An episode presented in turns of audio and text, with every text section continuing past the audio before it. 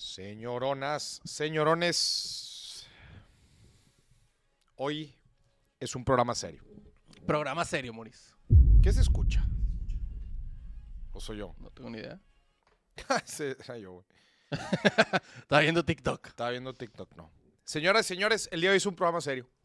¿Por qué? Por dos razones. Ok. La primera razón tiene que ver por el tema de hoy. Me parece perfecto. El día de hoy estamos hablando de un tema sumamente serio y me atrevo a decir que vergonzoso. Oh, se escuchó extra dramático. Sí, sí. Por ser un tema tan delicado como el de los fraudes inmobiliarios, tan impactante, tan relevante y desgraciadamente tan perjudicante para el patrimonio de muchas familias y de muchos individuos allá afuera. Correcto. Así que el tema de hoy me pone a mí, mira, mira cómo me pone. Y la segunda razón A ver. es porque el señor productor hoy solicitó la visa. Sí, es correcto, Maurice. El señor productor solicitó el día de hoy la visa y les tenemos noticias, Exactamente. pero las va a decir al final del programa.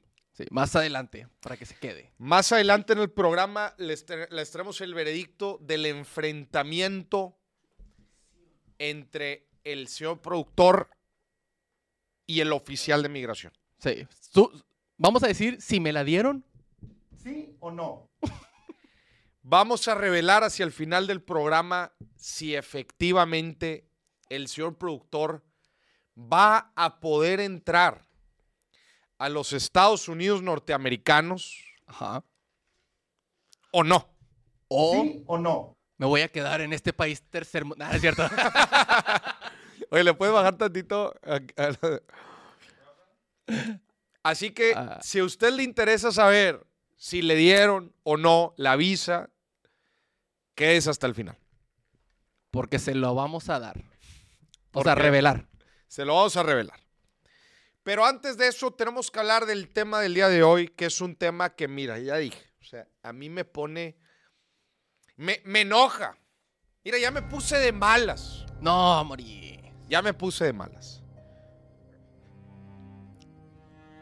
Hablar de fraudes inmobiliarios es jugar con las aspiraciones, con los deseos de la gente, con la decisión financiera más importante de la gente. La neta, güey. Sí. No hay decisión financiera más importante en esta vida que tener una propiedad inmobiliaria, güey. Esa y si salsa verde o roja. Son dos decisiones importantes, Maurice. O sea, ¿por qué? La gente ahorra por años para comprarse una propiedad, para que vengan a hacer una estafita. Unos garrapastrosos. Pero el día de hoy le vamos a platicar de 10 y algunas más de las peores estafas inmobiliarias. Y obviamente le vamos a decir cómo protegerse de ellas. Claro. Y como en todos los programas vamos a recibir llamadas. Como este programa es completamente en vivo, en este programa recibimos llamadas. Y vamos a recibir cinco llamadas porque por cada llamada se va un boleto para la rifa. Le voy a hacer así. Para que la gente cuando vaya a Chichen Itza se acuerde de nosotros. se va a poder ganar una acción de el ETF triple Q. Vamos a ver, vamos a ver cómo le está yendo el día de hoy. Al triple Q, ¿cómo le fue hoy? Un por ciento arriba, papá. ¡Vámonos! ¡Eso! ¡Vámonos! ¡Vámonos! Un por ciento arriba. Me queda un por ciento. Me queda un por ciento. Para que la gente vaya preparando su historia de estafa, de terror inmobiliaria Sí. financiera. Ah, Porque ahí les va. La dinámica del día de hoy, nosotros tenemos otra vez 10 de las peores estafas inmobiliarias. Pero conforme las vayamos platicando, mira, queremos chismecito. Claro. Entonces vamos a estar recibiendo otra vez cinco llamadas. Si a usted le ha sucedido alguna de estas, márquenos Ajá. y platíquenos cómo lo vivió. Si terminó cayendo o no.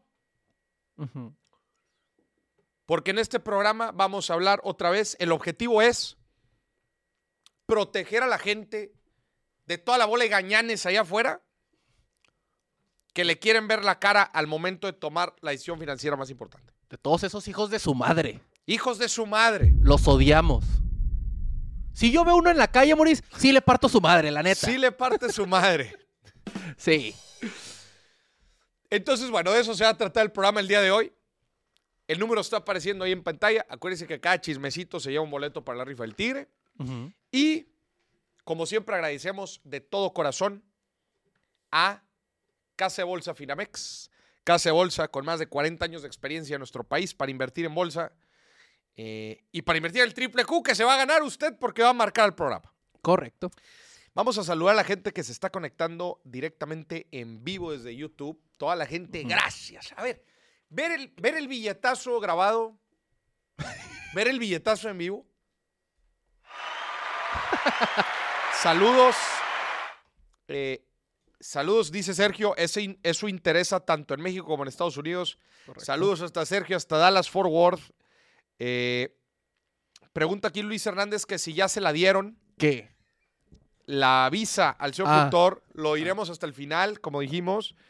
Eh, que vaya poniendo la gente, de- desde dónde nos ve. Me interesa saber de dónde. Sí, desde de dónde ven. nos estaban, de dónde nos están viendo. Dice Marcela que sí se la dieron, que si no ya lo habría dicho. Chan, chan, chan, chan. Pedro Arturo dice los intermediarios falsos que arman todo el teatro y piden adelanto. Eh, dice el triple Q es el ETF de la golondrina. Q, Q, Q. ok. Venga, y bueno, Cancún, saludos a Cancún, Reynosa, Puebla. Voy a Reynosa, voy a Reynosa el viernes. No digas cuándo, Moris, no digas cuándo. ah, el jueves. Mira, aquí dice Nap. Mi hija Jimena, de 11 años, está esperando para llamar. Ah, De 11 años, ya le 11 estafaron allá. ya le estafaron. Ya cada vez tienen Y- poco ética los y- estafadores. Iba a comprar el DEPA. Iba a comprar la casita de Barbie. Y le estafaron a la pobre. Le dieron la pura cocinita. Sí, oye, este, aquí saludan desde Tampico, que si ya le vas a bajar a tu pedo con los de Tampico. Oye, Yo los quiero mucho. Voy el- a ir, voy a ir. El programa pasado sí, te, sí se te fue, güey. Ya, yo te iba a decir, ya, güey, déjalos. Ya, ya. Me estaba armando un viajecito para allá y los estaría muy presentes. voy a ir, voy a ir. Oigan, y les quiero decir algo también. Conforme vayamos diciendo cada una de las estafas, obviamente les vamos a platicar cómo poderse proteger. Pero me, eh, me gustaría que este fuera un, un programa interactivo, además de las llamadas. Pongan en el chat cómo ustedes creen que nos podemos proteger de cada uno de los temas que les voy a platicar. ¿Ok? Así que vamos a empezar, ¿les parece? Ponme el redoble. Tiqui, tiqui, tiqui, tiqui. No, todavía no hay tanto presupuesto, Moris, para unos tambores. Mira, aquí está poniendo Marcela, yo soy asesora, pregúntenme por fraudes. Buenísimo, pues ahorita nos marcas, Marcela, para que nos platiques algunos de tus casos. No hay redobles. Muy bien, vamos a empezar. Eh, los fraudes el día de hoy los tengo divididos en dos partes, generales del tema de bienes raíces y un- últimos tres relacionados al desarrollo inmobiliario. Porque, ah, ¿cómo estafan en desarrollo inmobiliario, güey? Claro. ¿Cómo estafan los desarrolladores? Son los que venden con renders y dibujitos. Mal hechos. Mal. No, no es el problema. Están con madre hechos, güey. Están muy bien hechos los Sí. mendigos renders, pero se ponen a levantar lana, mira, así. Que si fueran diseñadores les iría bien. Si fueran diseñadores les iría bien, es correcto. Vamos a empezar con la primer estafa, con el primer fraude, con el primer fraude eh, inmobiliario. A ver. Y me atrevo a decir que es, es, este prácticamente está presente en todos y es de lo más básico. A ver. Y por favor, escribe en los comentarios usted cómo cree que se puede proteger la gente ante este fraude. El primer fraude inmobiliario tiene que ver con una falsificación de documentos. Claro. Cuando nosotros compramos una propiedad inmobiliaria, hay diferentes documentos involucrados. Entre ellos el más importante, que dice de quién carajos es la propiedad. Correcto. Cuando tú compras, por ejemplo, un, algo en preventa, un desarrollo inmobiliario. Oye, Maurice, pues es que todavía no empiezan a escriturar. No, pero el terreno ya es de alguien. Tú puedes verificar si el terreno, si la desarrolladora, la constructora, efectivamente tiene posesión del terreno. Si la persona, el vendedor con el que estás hablando, efectivamente tiene propiedad. Y eso se encuentra en un documento llamado la escritura Claro. de la propiedad. Entonces, eh, inclusive te voy a decir algo. A mí me pidieron las escrituras. Cuando un asesor estaba moviendo, el departamento lo estaba moviendo para rentarlo. Ah, ok. Yo pensé que se lo estaba llevando a otro lado. Por eso me quedé pensando de que No. como que lo estaba moviendo. No. Cuando estaba moviendo el departamento para rentarlo, Ajá. me pidió las escrituras. Ok. Sí, porque a ver, igual y yo pongo a rentar un departamento que ni mi- que- que no es ni mío, güey. Sí. De eso, vamos a- de las estafas de alquiler, vamos a hablar un poquito más adelante. Pero es importantísimo que sea transparente la propiedad, el documento de propiedad, eh, eh, sea muy claro. Que la persona que está vendiendo, rentando, tenga completa propiedad este, de, de- del inmueble. En México existe el registro público de la propiedad. Es la institución que se encarga de llevar estos y todos los trámites relacionados con propiedad. Ahí van y sacan los permisos, los, las diferentes actas, certificados. Con esta entidad se hace prácticamente todo tipo de trámites. Dice aquí María Carrillo, mira, muchas gracias. Nos podemos proteger escuchando programas informativos como los tuyos. Claro. Eh, dice aquí María, mucho cuidado, todo lo que es, acuérdense, señores y señores, cuando ustedes están haciendo transacciones inmobiliarias, no están comprando mazapanes, no están comprando tamales. Mucho cuidado con las redes sociales. Este tipo de transacciones, no. Ahorita el señor productor nos va a platicar algo de cómo cae, o, o no sé si cayó al momento de rentar. Correcto. Te voy a contar una que pasó. Mira, aquí Marina está diciendo, espero poder comunicarme, aunque sea solo para compartir. A mi esposo lo estafaron con unas supuestas casas recuperadas del Infonavit. Claro. A ver, Marina, por favor, si nos puedes marcar, este, ah, bueno, dice María también, otra forma que nos podemos proteger es trabajar con un agente inmobiliario de confianza. Ese es Pero otro. la pregunta del millón, Ujú. ¿Cómo encuentro un asesor inmobiliario de confianza? ¿Cómo sabes que es de confianza? Sí, claro. Sí, sí. Igual con el tema de las desarrolladoras. ¿Cómo? Ah, trabaja con una desarrolladora inmobiliaria de confianza. ¿Y cómo sé que es una desarrolladora inmobiliaria de confianza? ¿Cómo verificas esa confianza? ¿Cómo verificas? A ver, yo le pregunto aquí a la gente que me escriba. ¿Cómo verificar que un asesor inmobiliario es efectivamente de confianza? Una de las cosas en las que podemos apoyar es normalmente hay asesores independientes. Sí. Pero muchas veces los asesores forman parte de grupos, de empresas, de buffets, de firmas, los cuales pues generan además de una red, generan un cierto grado de profesionalismo y ética profesional Claro. dentro del trabajo que están haciendo. Sí, porque tienen ciertos estándares que les impone ese grupo o empresa. ¿verdad? Que eso les permite pues, este- pues, después tener más cartera de clientes y de propiedades y estarlas moviendo. Pero eso es importante. O sea, obviamente tener este eh,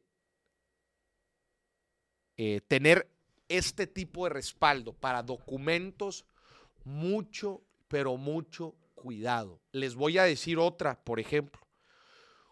Antes de comprar una, un desarrollo en preventa, este es- tiene que ver con los desarrolladores. Me voy a estar brincando con el tema de, los desarrolladores. Sí, sí, sí.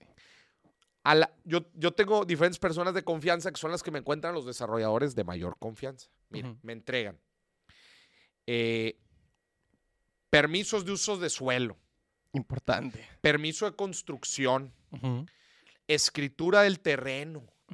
Me, encuent- me pasan un due diligence del desarrollador. Para tener todos los... Una evaluación legal inclusive del, del- del- del- desarrollador. Correcto. Para saber a quién le estoy confiando mi lana, porque otra vez, al tema de los desarrolladores le estás confiando ciegamente. Porque fíjate, yo una. ahor- Ahorita que dices eso, Maurice, los permisos de construcción. Yo una vez supe de alguien que, ah, ya estaban construyendo, o sea, cimientos y, eso, tenía. ya estaban vendiendo y de repente, ay, es que no, no teníamos permiso y se paró todo. Y agárrate, güey. Y, a ver si se lo dan. Agárrate al desmadre, güey. Sí. Mira, aquí pone Israel, en Estados Unidos los asesores inmobiliarios son certificados. Eso es correcto. En México existe la famosa asociación AMPI. Asociación Mexicana de Profesionales Inmobiliarios, ok. que es una asociación, ¿verdad?, que integra, eh, capacita, promueve a los asesores. Desgraciadamente, no es una obligación. Ok. O sea, no necesitas estar en AMPI para operar. Sí, sí. Es a lo que voy. O sea, no es una licencia. No, ajá, no es una, no es una licencia. Exacto. La palabra es licencia. En Estados Unidos sí. Ok. En Estados Unidos, tú para estar intermediando, necesitas estar certificado. Ok. ¿Verdad? Eh, muy bien. A ver, vamos a recibir una llamada. Oye, me, quedó esta llamada, hombre, la de, la de Marina Gómez. A ver si entra, güey. Sí, porque Marina, llame, pongan. Pueden llamar ustedes al teléfono que está en pantalla. Este es su momento, porque estaban llamando antes de que empezara el programa. Sí. Todavía no empieza. Ahora sí es su momento. Entonces, acuérdense, gente, el tema de documentos, inclusive ustedes pueden solicitar quién y entender quién es dueño de una propiedad, de un terreno, a través del registro público de la propiedad. Sí, una copia. eh, eh, Trámite, hacen un trámite Ajá. y les eh, piden una copia, ponen la información y listo, ahí está la información. No llegan con usted, "Mira, este es el documento y la chica. sí, sí. El se- la segunda estafa tiene que ver con lo que Marino nos está platicando. A ver. Hay una serie de asesores en redes sociales Uf. que te piden anticipos. Mira, te piden anticipos por todo, güey. No, que yo te puedo aumentar las semanas en el IMSS. Híjole. Yo te puedo aumentar los puntos Infonavit. Yo te puedo pasar los puntos a efectivo.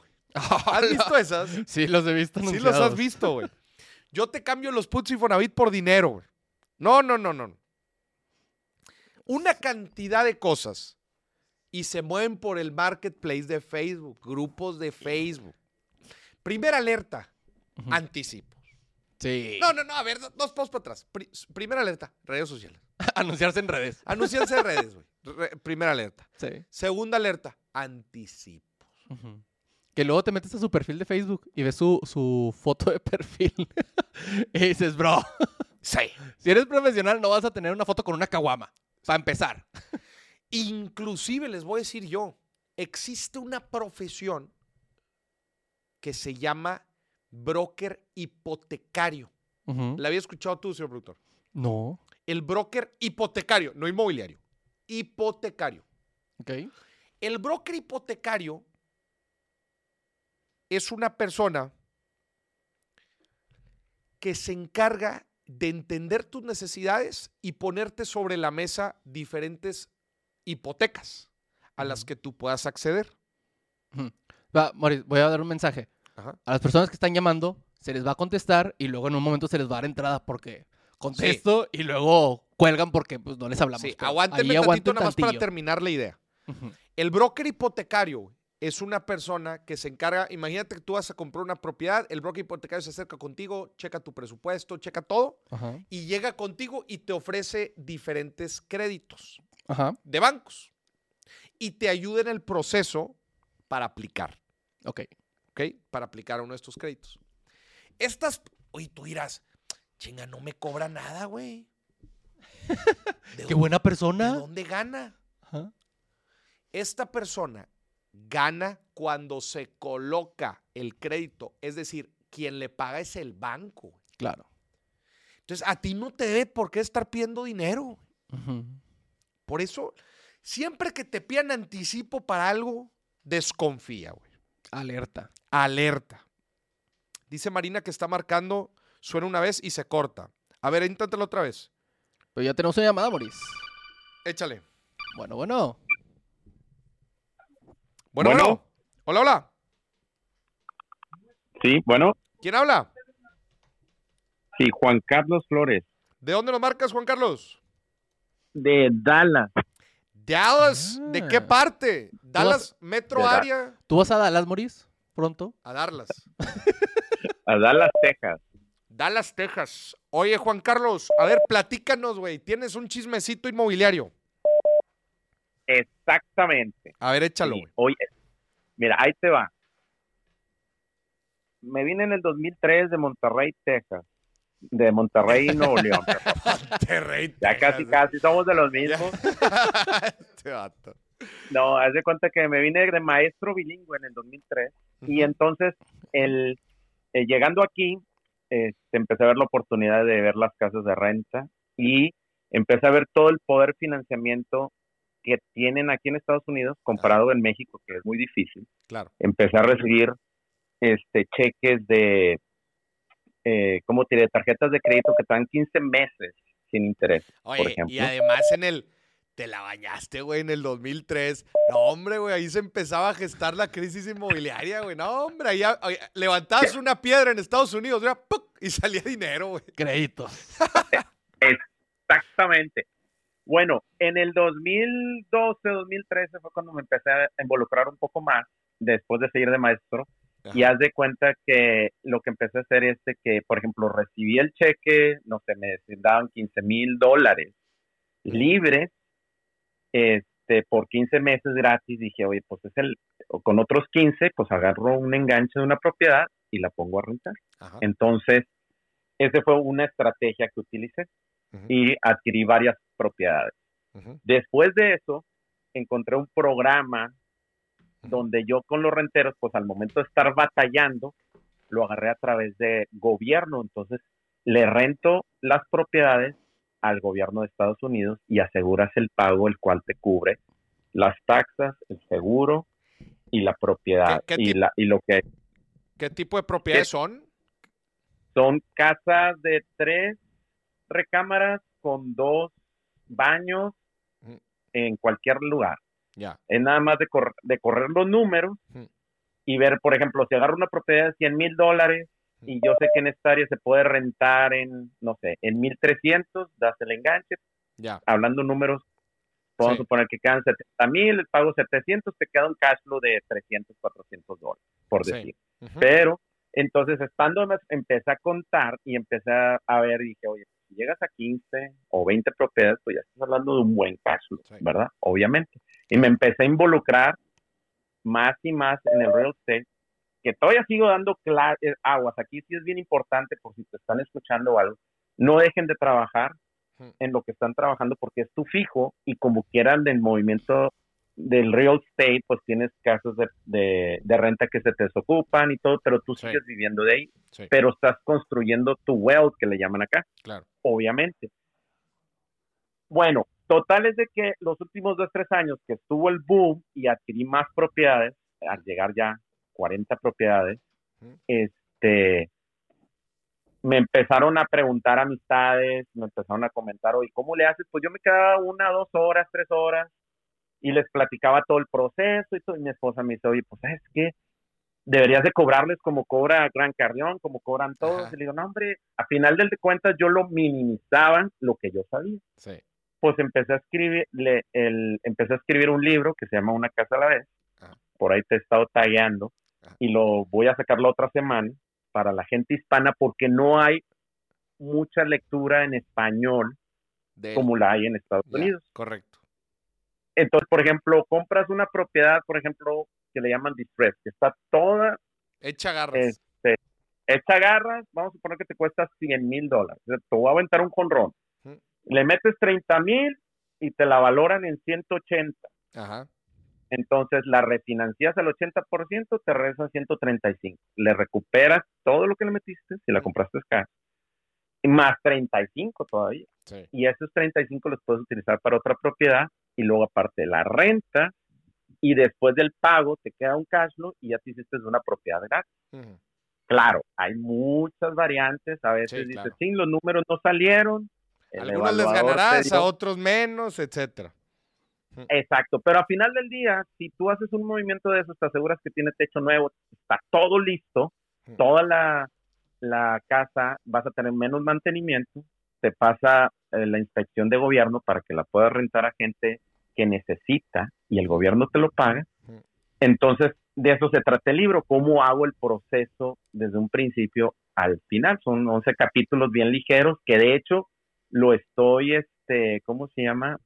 Eh, me lo están editando en Monterrey Ya. y me empecé a involucrar cuando yo iba a sacar el libro, empecé a ver sus, sus entrevistas, empecé a seguir lo del billetazo, empecé a seguir este lo de tus redes, eh, empecé a seguir a Nayo, empecé a seguir a, a todos los influencers en México, porque hace un año pues había estado mucho con Bigger Pocket. Si tú checas la página de Bigger Pocket, es Ah, una sí, sí. infinidad de material gratis. No, no, no me estés aventando promo aquí, por favor. Te voy a mandar la Oye, factura. güey, perdón, Perdón, perdón, estoy, perdón. estoy- estoy esperando la, la estafa, güey.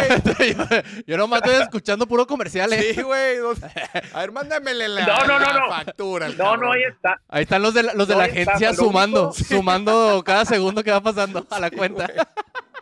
Ya sé. Lo único que sí te puedo decir es de que las estafas, eso sí puedo decir, es de que en Instagram y en otros lugares, cuando dobletean a personas y piden dinero, no entren ahí.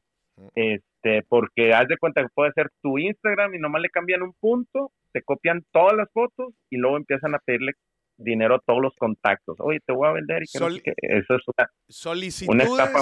Sí, solicitudes en redes sociales. Eso sí, en ningún lado. Anticipos en redes sociales. Pues Juan Carlos, prácticamente aquí se repitió la misma estafa que estuvimos hablando los últimos 10 minutos. No Más- aportaste más nada, promo, más promo. Más promo, güey. No, hombre, güey.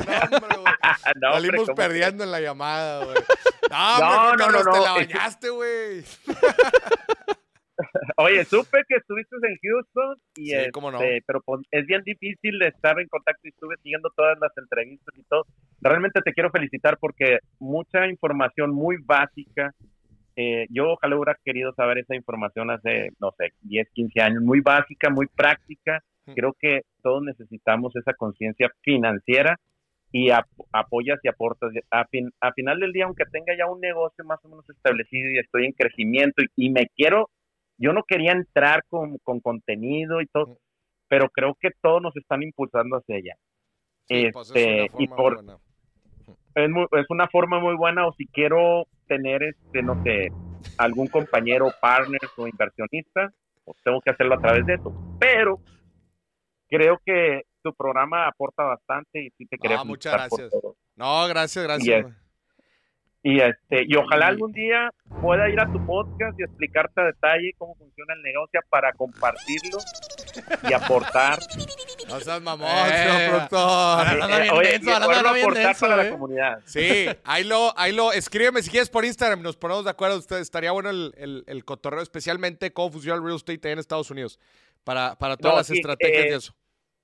Claro que sí, y te Just- puedo explicar a detalle cómo funciona de A a Z. Ya llevo más de 12, 15 Ah, años en esto. Empecé con mi hermana, mi hermana ya está arriba de 80 propiedades, entonces, este, pues ahí vamos. No, chingón. Pues fuerte abrazo hasta Dallas, señorón. Ándale, Claro que sí, te, te mando un abrazo y muchas gracias por la, tomar la llamada. ándale, abrazo. Ahí va la factura, te la enviamos. Ay, no, le vamos a dar boleto, no le vamos a dar boleto, güey. No, ya con la promo que se aventó, va. va, ya, va denso. Si se termina ganando el ETF, güey, salió pando, ah, güey. No, ya con, con la mención gratis salió ganón. Sí, güey. No, a ver, no, no marcó Marina, güey. No, no ha marcado Marina. ¿La de tiempo Oye, mágico? pon Eli, güey. Ah, quiero saber el caso de Marina, güey. Nada más le voy a contestar a Marina. Sí, marca Marina. Es más, tiene que marcar, colgar, marcar, colgar, marcar, colgar tres veces para saber que es Marina. güey. Sí, sí, sí. O primero pongo un WhatsApp, soy Marina y yo le llamo. Ándale, Ándale. ándale. Mejor aún. Sí. Bueno, Ya el siguiente, Moris. Esta es la última vez en el programa que vamos a permitir que alguien haga publicidad. Al que siga, le voy a colgar. Oye, güey. No, pues el Juan Carlos estaba hable y hable y hable y hable y hable, güey. Yo decía, oye, oye, yo estaba atento, güey. Decía, ¿dónde viene el putazo, güey? ¿Dónde, güey? Este, yo dije, no, pues la crisis inmobiliaria, pues a huevo, ahí las Me quedé sin propiedades, la- nada, Sí, la- eh, no, este, que ahí el broker y la chingada, que le hicieron un desmadre en la propiedad. Nada, güey. No, no se fue pando el compadre. Oye, este, a ver, estamos en, el, en la segunda estafa, güey, hablando de las, de- del, del tema del Infonavit, güey. Eh, en temas de anticipos, yo he visto una cantidad gigantesca de gente pidiendo lana, eh, prometiendo las perlas de la Virgen del Infonavit en redes sociales, Ajá. pidiendo lana, cuando todos los trámites del Infonavit son gratis. Sí. Gratis. Este, pero tú tenías uno sobre casas. Hijo, la presa el que iba a platicar Marina, güey. Eh, no, no, no. Esperemos a que marque Marina. Ah, no. Mejor. Muy bien. ¿Pero qué, qué te ríes? Es que ponen acá en los comentarios. Pone alguien. Nada más le faltó decir. Y no me quiero extender mucho. Sí, no manches. Oye, bueno, voy a seguir, güey. Voy a seguir porque se nos está haciendo tarde, güey. Este. Estafa número 3. Híjole. Dobles ventas. ¿Te ha tocado ver eso, güey? Sí, Moris. Dobles ventas. No, pues yo sí tengo la propiedad. Pero mira, la vendo aquí primero, güey. Y luego la vendo acá, güey. Y luego allá. Y luego allá, o el broker. Digo, aquí también se relaciona un poco con vender propiedades que no son tuyas, güey. Oye, no, pues, oye, no, pues sí, le di una lana y un anticipo y le di el enganche. y le eché- Oye, ¿quién era esa persona? Mira, Sabrá Dios. sabrá Dios. Cuando tú compras una propiedad, tiene que quedar el registro ante notario. O sea, y, y tienes que verificar efectivamente el cambio en las escrituras, que esté tu nombre, que tú seas la persona, que la propiedad esté libre de gravamen también. Ajá. No vaya a ser que te estén vendiendo algo otra vez, güey. Que esté bien emproblemado. Ujú. No, ¿para qué quieres? Eh, Y, y también en renta aplica, Moris. Una vez a una tía le dijeron, oh, sí, te voy a rentar esta casa, pero ahorita no puedes entrar porque todavía están los, los que están rentando.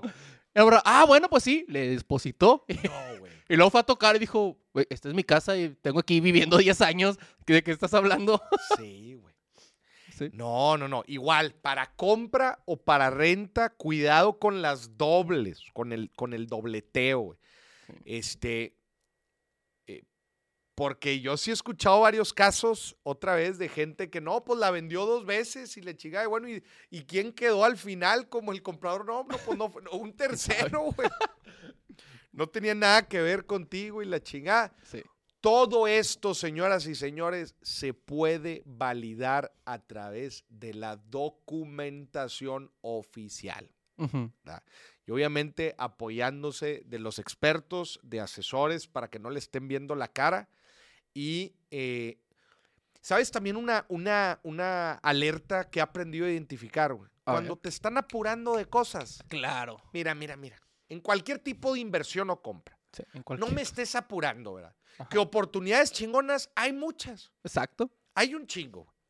Entonces, déjame hacer las cosas con tiempo, déjame hacer las cosas bien. ¿Cuál es la prisa? ¿Cuál es la prisa? Exacto. ¿O, o qué? O ya tienes tu boleto de avión para escaparte. ¿O ya la vendiste? O ya la Y- vendiste. Y, estás esperando a que me vaya para que venga la otra persona. Sí. O sea, todo con su debido tiempo. No, no estoy diciendo que procrastines, ¿eh? Atención. No Exacto. estoy diciendo que procrastines. Estoy diciendo que todo a su tiempo. Que analices bien. que Analices te lo bien y revises la documentación. That's it. Correcto. Sí, sí. ¿verdad? That's it. Moris, A ver. tengo a Marina en la No. línea. Sí. No, Marina. Marina. Y no es la de tiempo mágico. Bueno, bueno. Nada más los Hola, de hola. que vienen en Monterrey. ¿Qué onda, eso. Hola, buenas noches, qué gusto saludarlos. ¿Qué tal, Marina? ¿Dónde nos marcas? De Veracruz, Puerto. Puerto de. Puerto. Puerto de más. Puerto de Veracruz. Ah, no, no, no, Veracruz, Veracruz, Veracruz. Este, oye, eh, Marina, a ver, platícanos ese caso del Infonavit y de las reventas, eh, perdón, de la, de la venta de propiedades, este, eh, rematadas, a ver, platícanos. Recuperadas. recuperadas.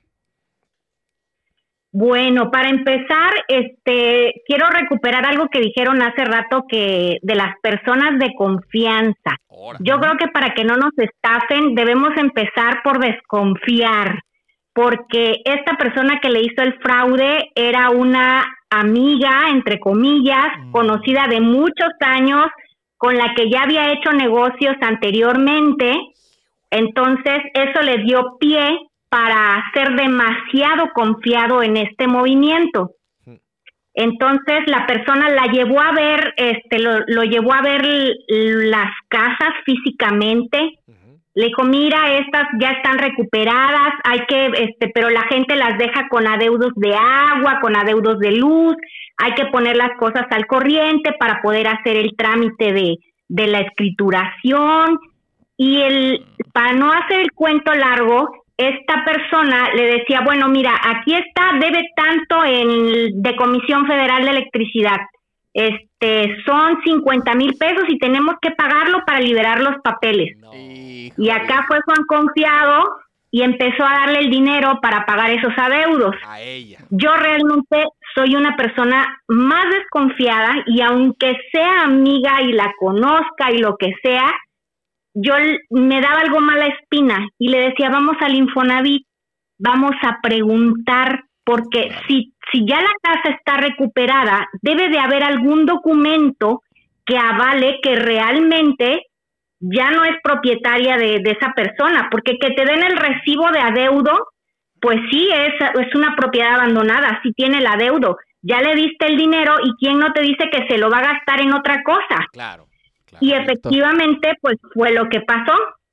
Le dio como 80 mil pesos para los primeros gastos que había que pagar y pues por supuesto después la amiga se hizo ojo de hormiga, Hijo. no contestaba las llamadas y pues incluso conocía su casa. No. Iba y pues o no estaba o ya sabes, se le enfermó fulano, se le- todas las tragedias del mundo. Al final pues ya mi esposo dijo, eso me pasa por confiado, que me sirva de lección y pues ya dio por perdido el dinero. Y, lo- Y efectivamente nunca lo recuperamos. Claro. y mira, ahí voy a recuperar algo de lo que dice, de lo que dice Marina. Este era una, un conocido, el cual, una amiga, la cual inclusive conoces dónde vive, ¿verdad? O sea, o sea, dices, no es una persona que se va a desaparecer. Correcto. Están poniendo aquí en el chat, el chat, Noemí, pone, a mis papás los estafó un tío No. porque vendió y revendió el terreno. Como era la palabra la que mandaba, se los madrugó. O sea, desgraciadamente, muchas veces son los más cercanos, la gente de mayor confianza, la que dices, chinga, pues no me va a caer, no me va a caer, o sea, no me va a quedar mal. Claro. Y son los que terminan estafando.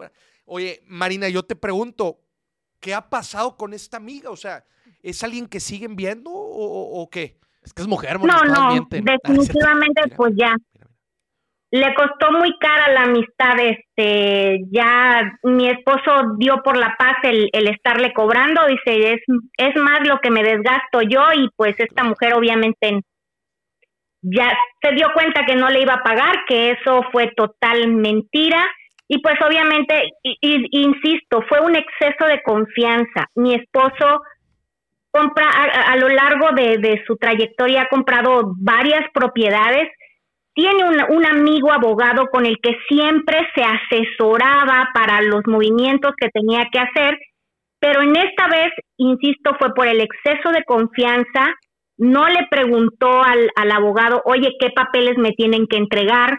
¿Cómo sé que realmente sí es una casa recuperada y que sí puedo comprarla a los precios que, que están mencionando? Entonces, y, y pues él al, al reconocer que, realmente fue un error el confiar sin pedir los papeles y todo esto, dijo, ni hablar, me costó 80 mil pesos el aprendizaje. Me costó 80 mil pesos sacar esta sanguijuela de nuestra vida. Sí. Es correcto. Y pues aprender para que no nos vuelva a pasar. Pues eso fue, eso sí tiene como ocho años que nos sucedió.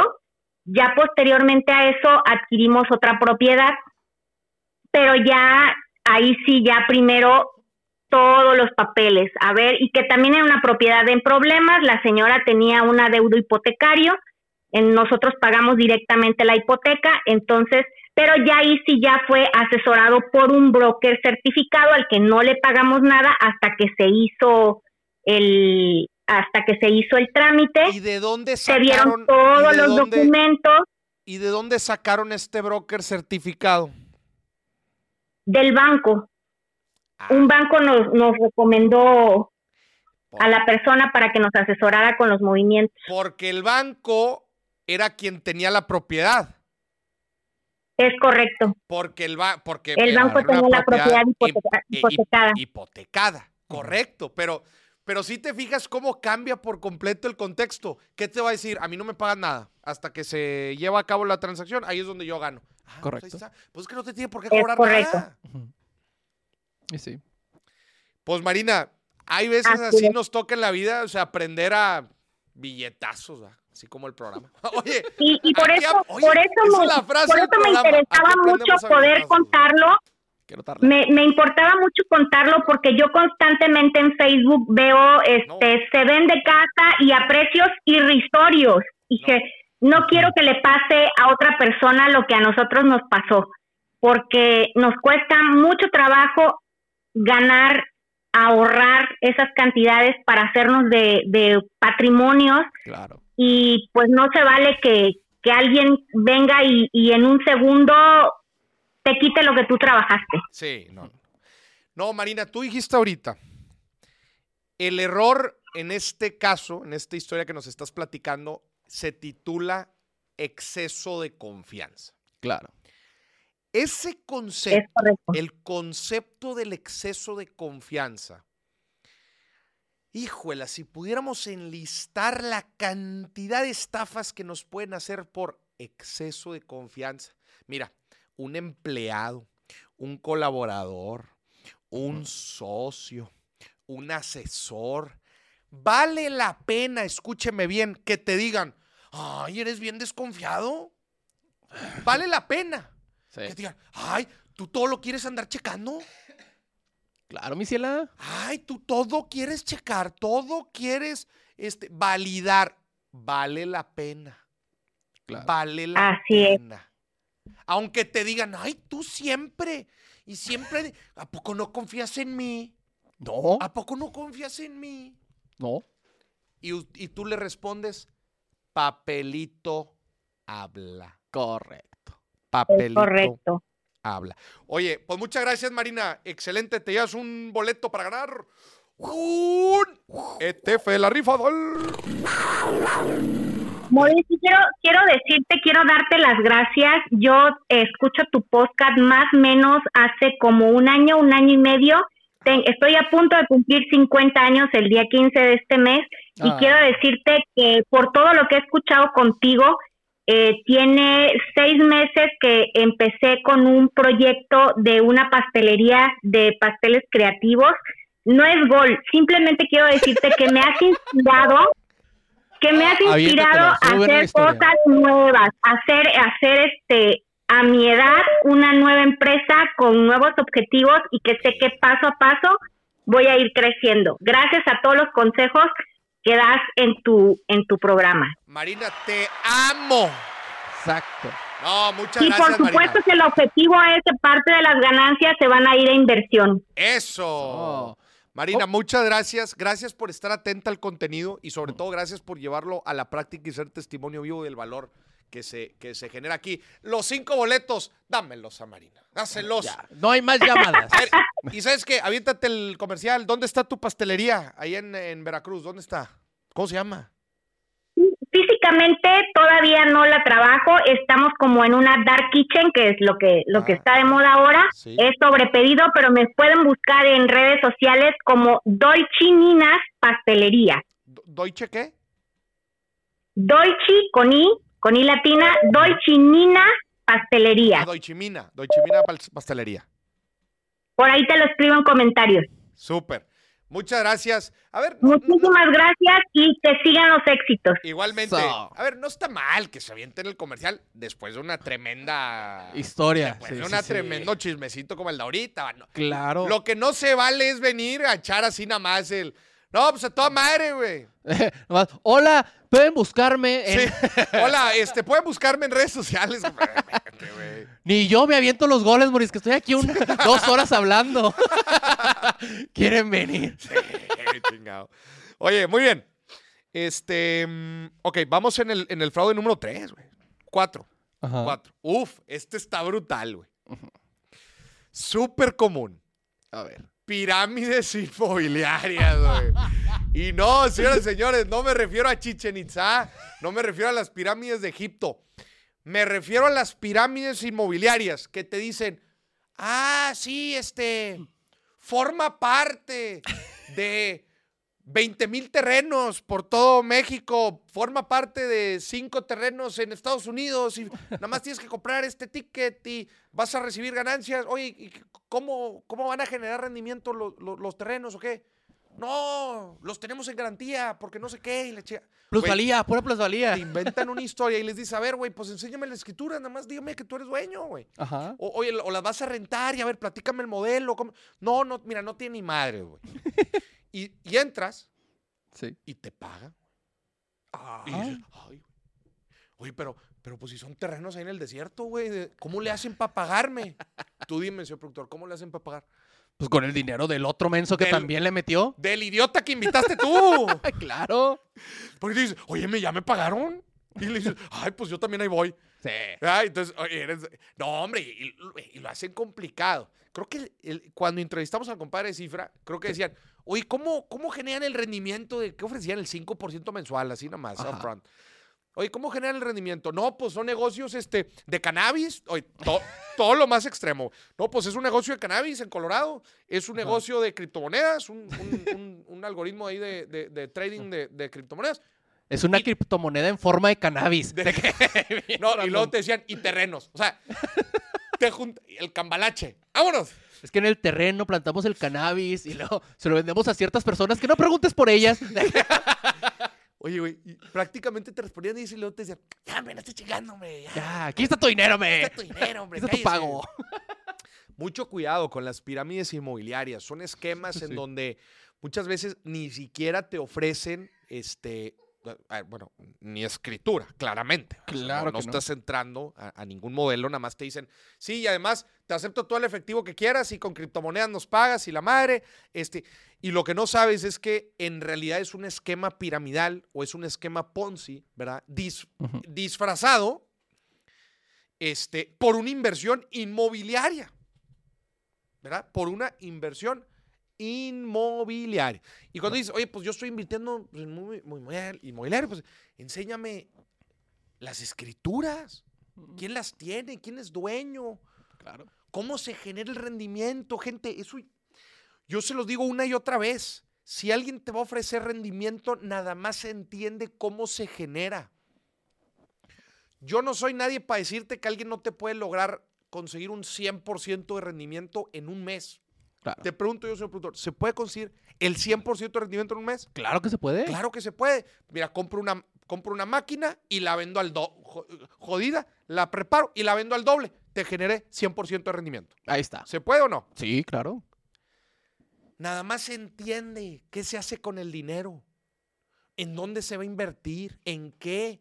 ¿Cómo va a funcionar el modelo de negocio? ¿Son préstamos? ¿Son rentas? ¿Son dividendos o utilidades? ¿Qué son? ¿De dónde sale el dinero que me estás dando? Y sobre todo, si estamos hablando, guárdenselo en la cabeza, si estamos hablando de inversiones inmobiliarias, ¿dónde están las garantías, papá? Correcto. Porque las garantías en la inversión inmobiliaria no hay ni para dónde hacerte. En un negocio te pueden decir, no, el negocio es bien rentable. Ah, enséñame los estados financieros. Puro pinche cocinero de, de, de número. Bueno, pues ya, te, te amensaron, güey. Sí. Pero en las propiedades no hay vuelta de hoja. Bueno, pues enséñame de quién es la mendiga casa. ¿Y ya? Y ya, está rentada, pues a ver.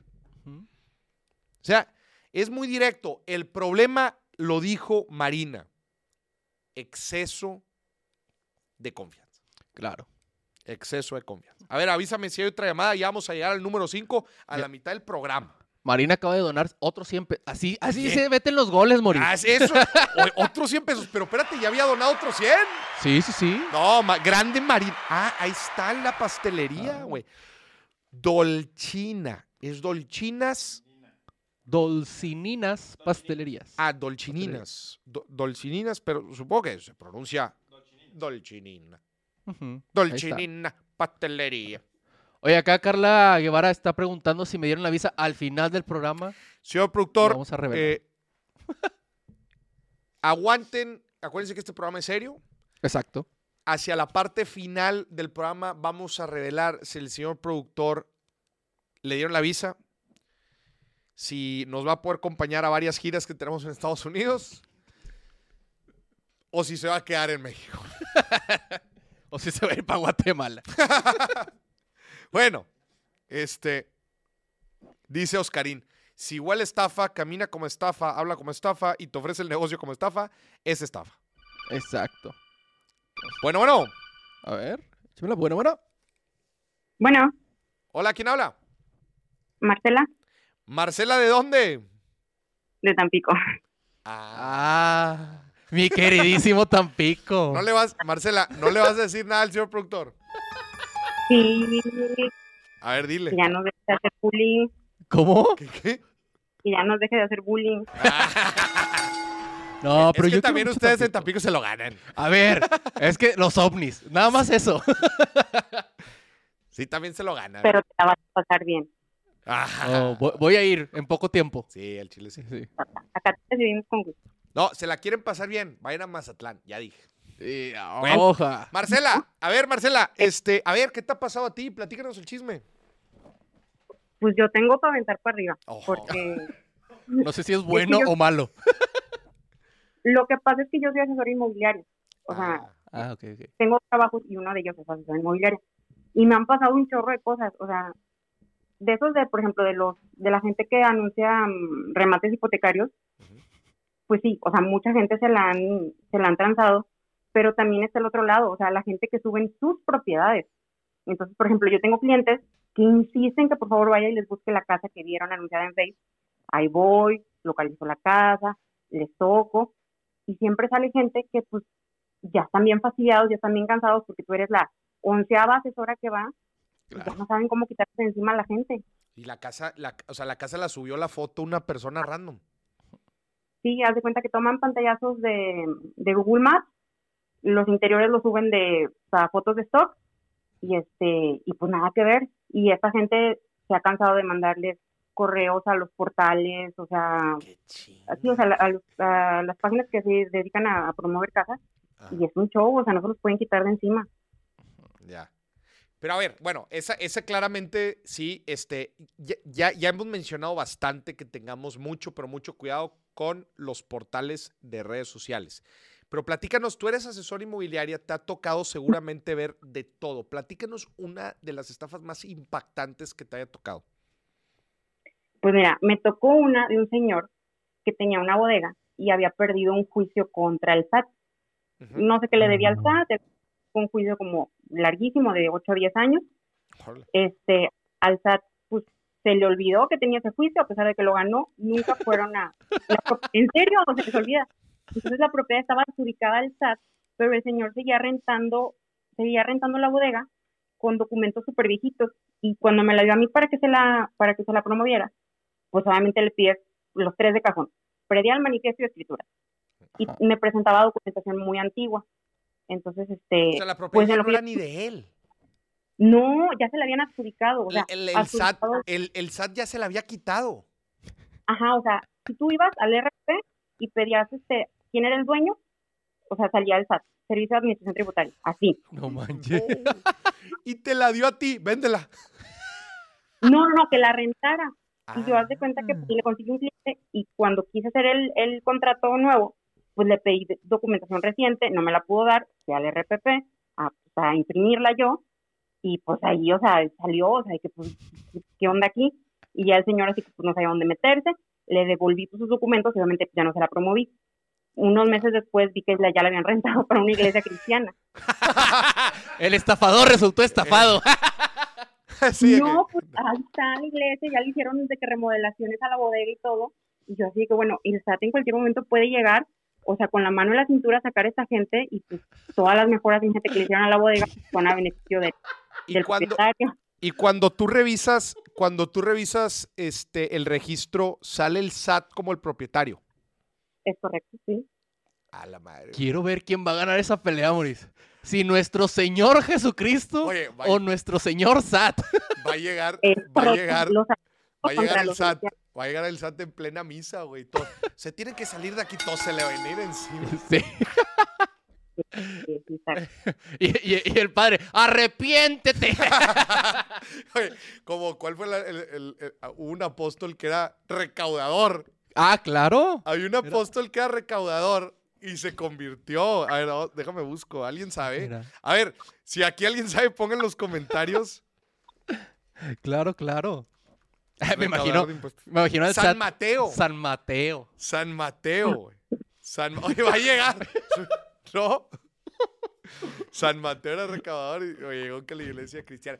Y, el, y hasta el- la fecha está rentada, ¿verdad? Dices. El recolectando la limosna.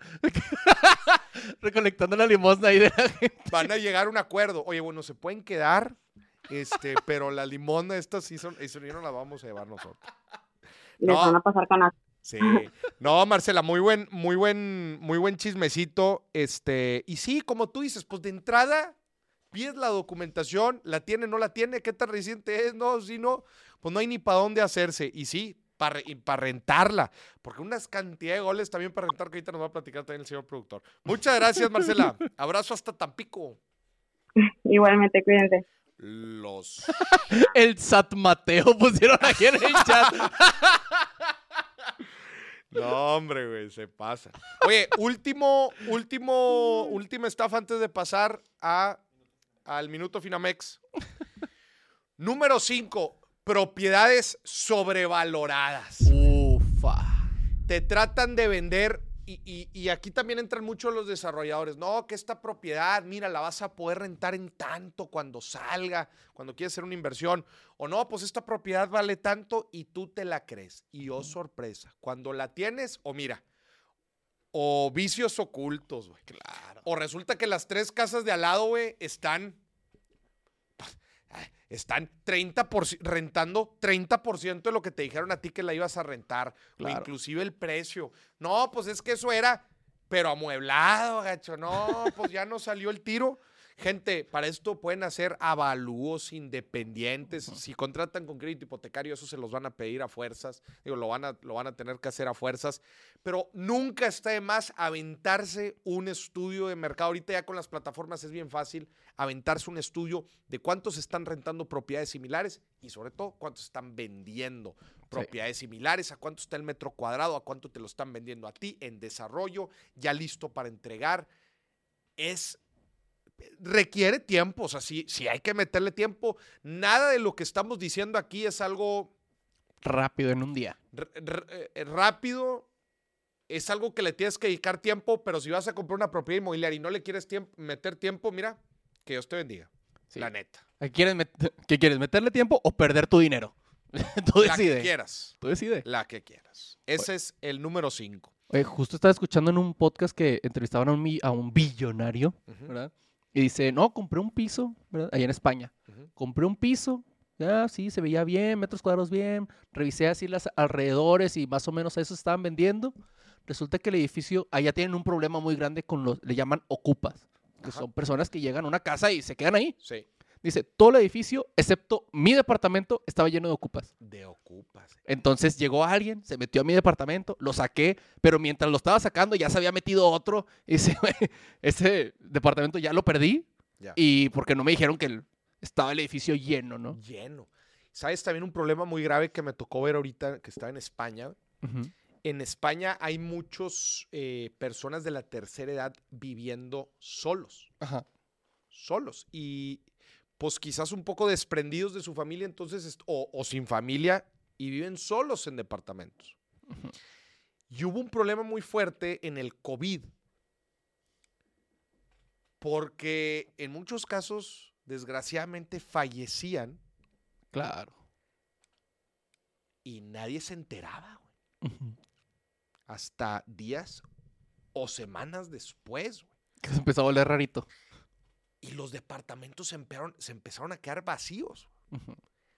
No, me, me impactó, creo que lo subía, eh, lo subía a Stories, si alguien lo vio, un panorámico.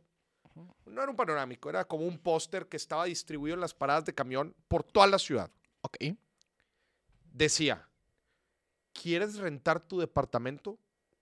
Decía, nosotros te lo acondicionamos, nosotros te lo publicamos y rentamos, nosotros te lo cobramos, nosotros te pagamos. ¿Sabes de quién era el póster? ¿De quién? Del gobierno. No. Sí, güey. Caray. Había un gran, o sea, hay un gran, perdón, en, eso era específicamente en Madrid, hay un gran déficit de oferta eh, em, in- eh, eh, para alquiler. O sea, hay demasiada gente queriendo llegar a vivir o a rentar a Madrid y no hay suficiente oferta para todos. Y el problema otra vez es que hay muchos departamentos vacíos. Y muchos de estos departamentos son de personas ya grandes que no se quieren aventar todo este jale y dice, a mí me encantaría, joder, tío, a mí me encantaría rentarlo. Pero yo no me voy a aventar el jale de acondicionarlo, Claro. a- eh, eh, publicarlo, rentarlo. Y para estar hablando con inquilinos, no, hombre, qué hueva. a tal grado que el gobierno se mete a hacerlo. Me- me pa- la verdad es que me parece perfecto que se metan a hacerlo. Sí, ¿eh? no manches, si tú Ajá. tuvieras un... El gobierno me va a hacer todo. Pues ahí está. Hazte garrada. Sí. Muy bien, vamos al Minuto Finamex y volvemos.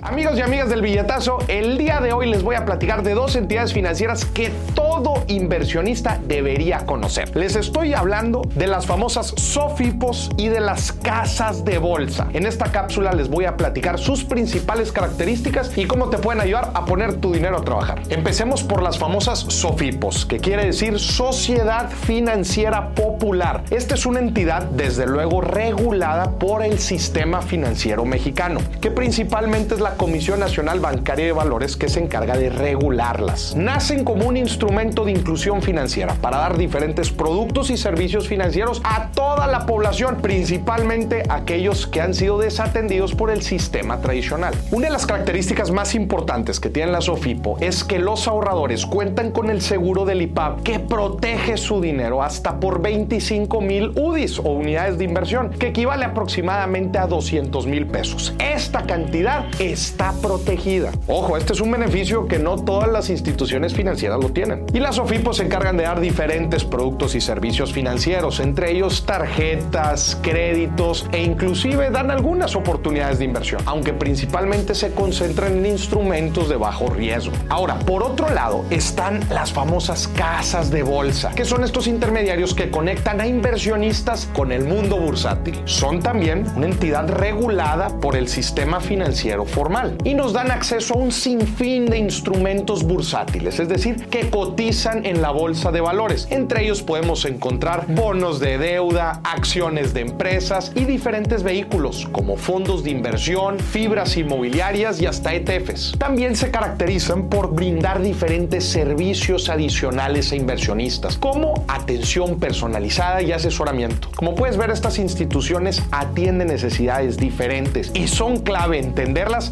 para poder diversificar correctamente nuestro dinero. Si quieres tener acceso a diferentes oportunidades de inversión, descarga la aplicación de Casa de Bolsa Finamex. Si utilizas el código MORIS te van a aumentar el rendimiento en tu primera inversión. Volvemos al programa. Y nos vamos a la sección de noticias. Gente, tres noticias bien interesantes el día de hoy. Primero, México enfrenta la peor sequía en décadas. ¿Qué? El problema del agua, gente, en nuestro país es gigante. Y no nada más en nuestro país, en muchas regiones del mundo. En el 2023 marcó uno de los años más secos en los últimos 80 años. Esta crisis hídrica afecta tanto al consumo humano como a los sectores clave como la agricultura y la industria. En la primer quincena del 2024, acaba de suceder, el 60% del territorio nacional experimentó sequía de moderada a excepcional, un aumento del 6% en comparación con finales del año.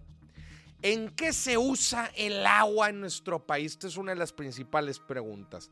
El 76% se va a tema agrícola, ¿sí? Para producir comida, agricultura, eh, todo lo que tiene eh, ganado, todo el tema del campo.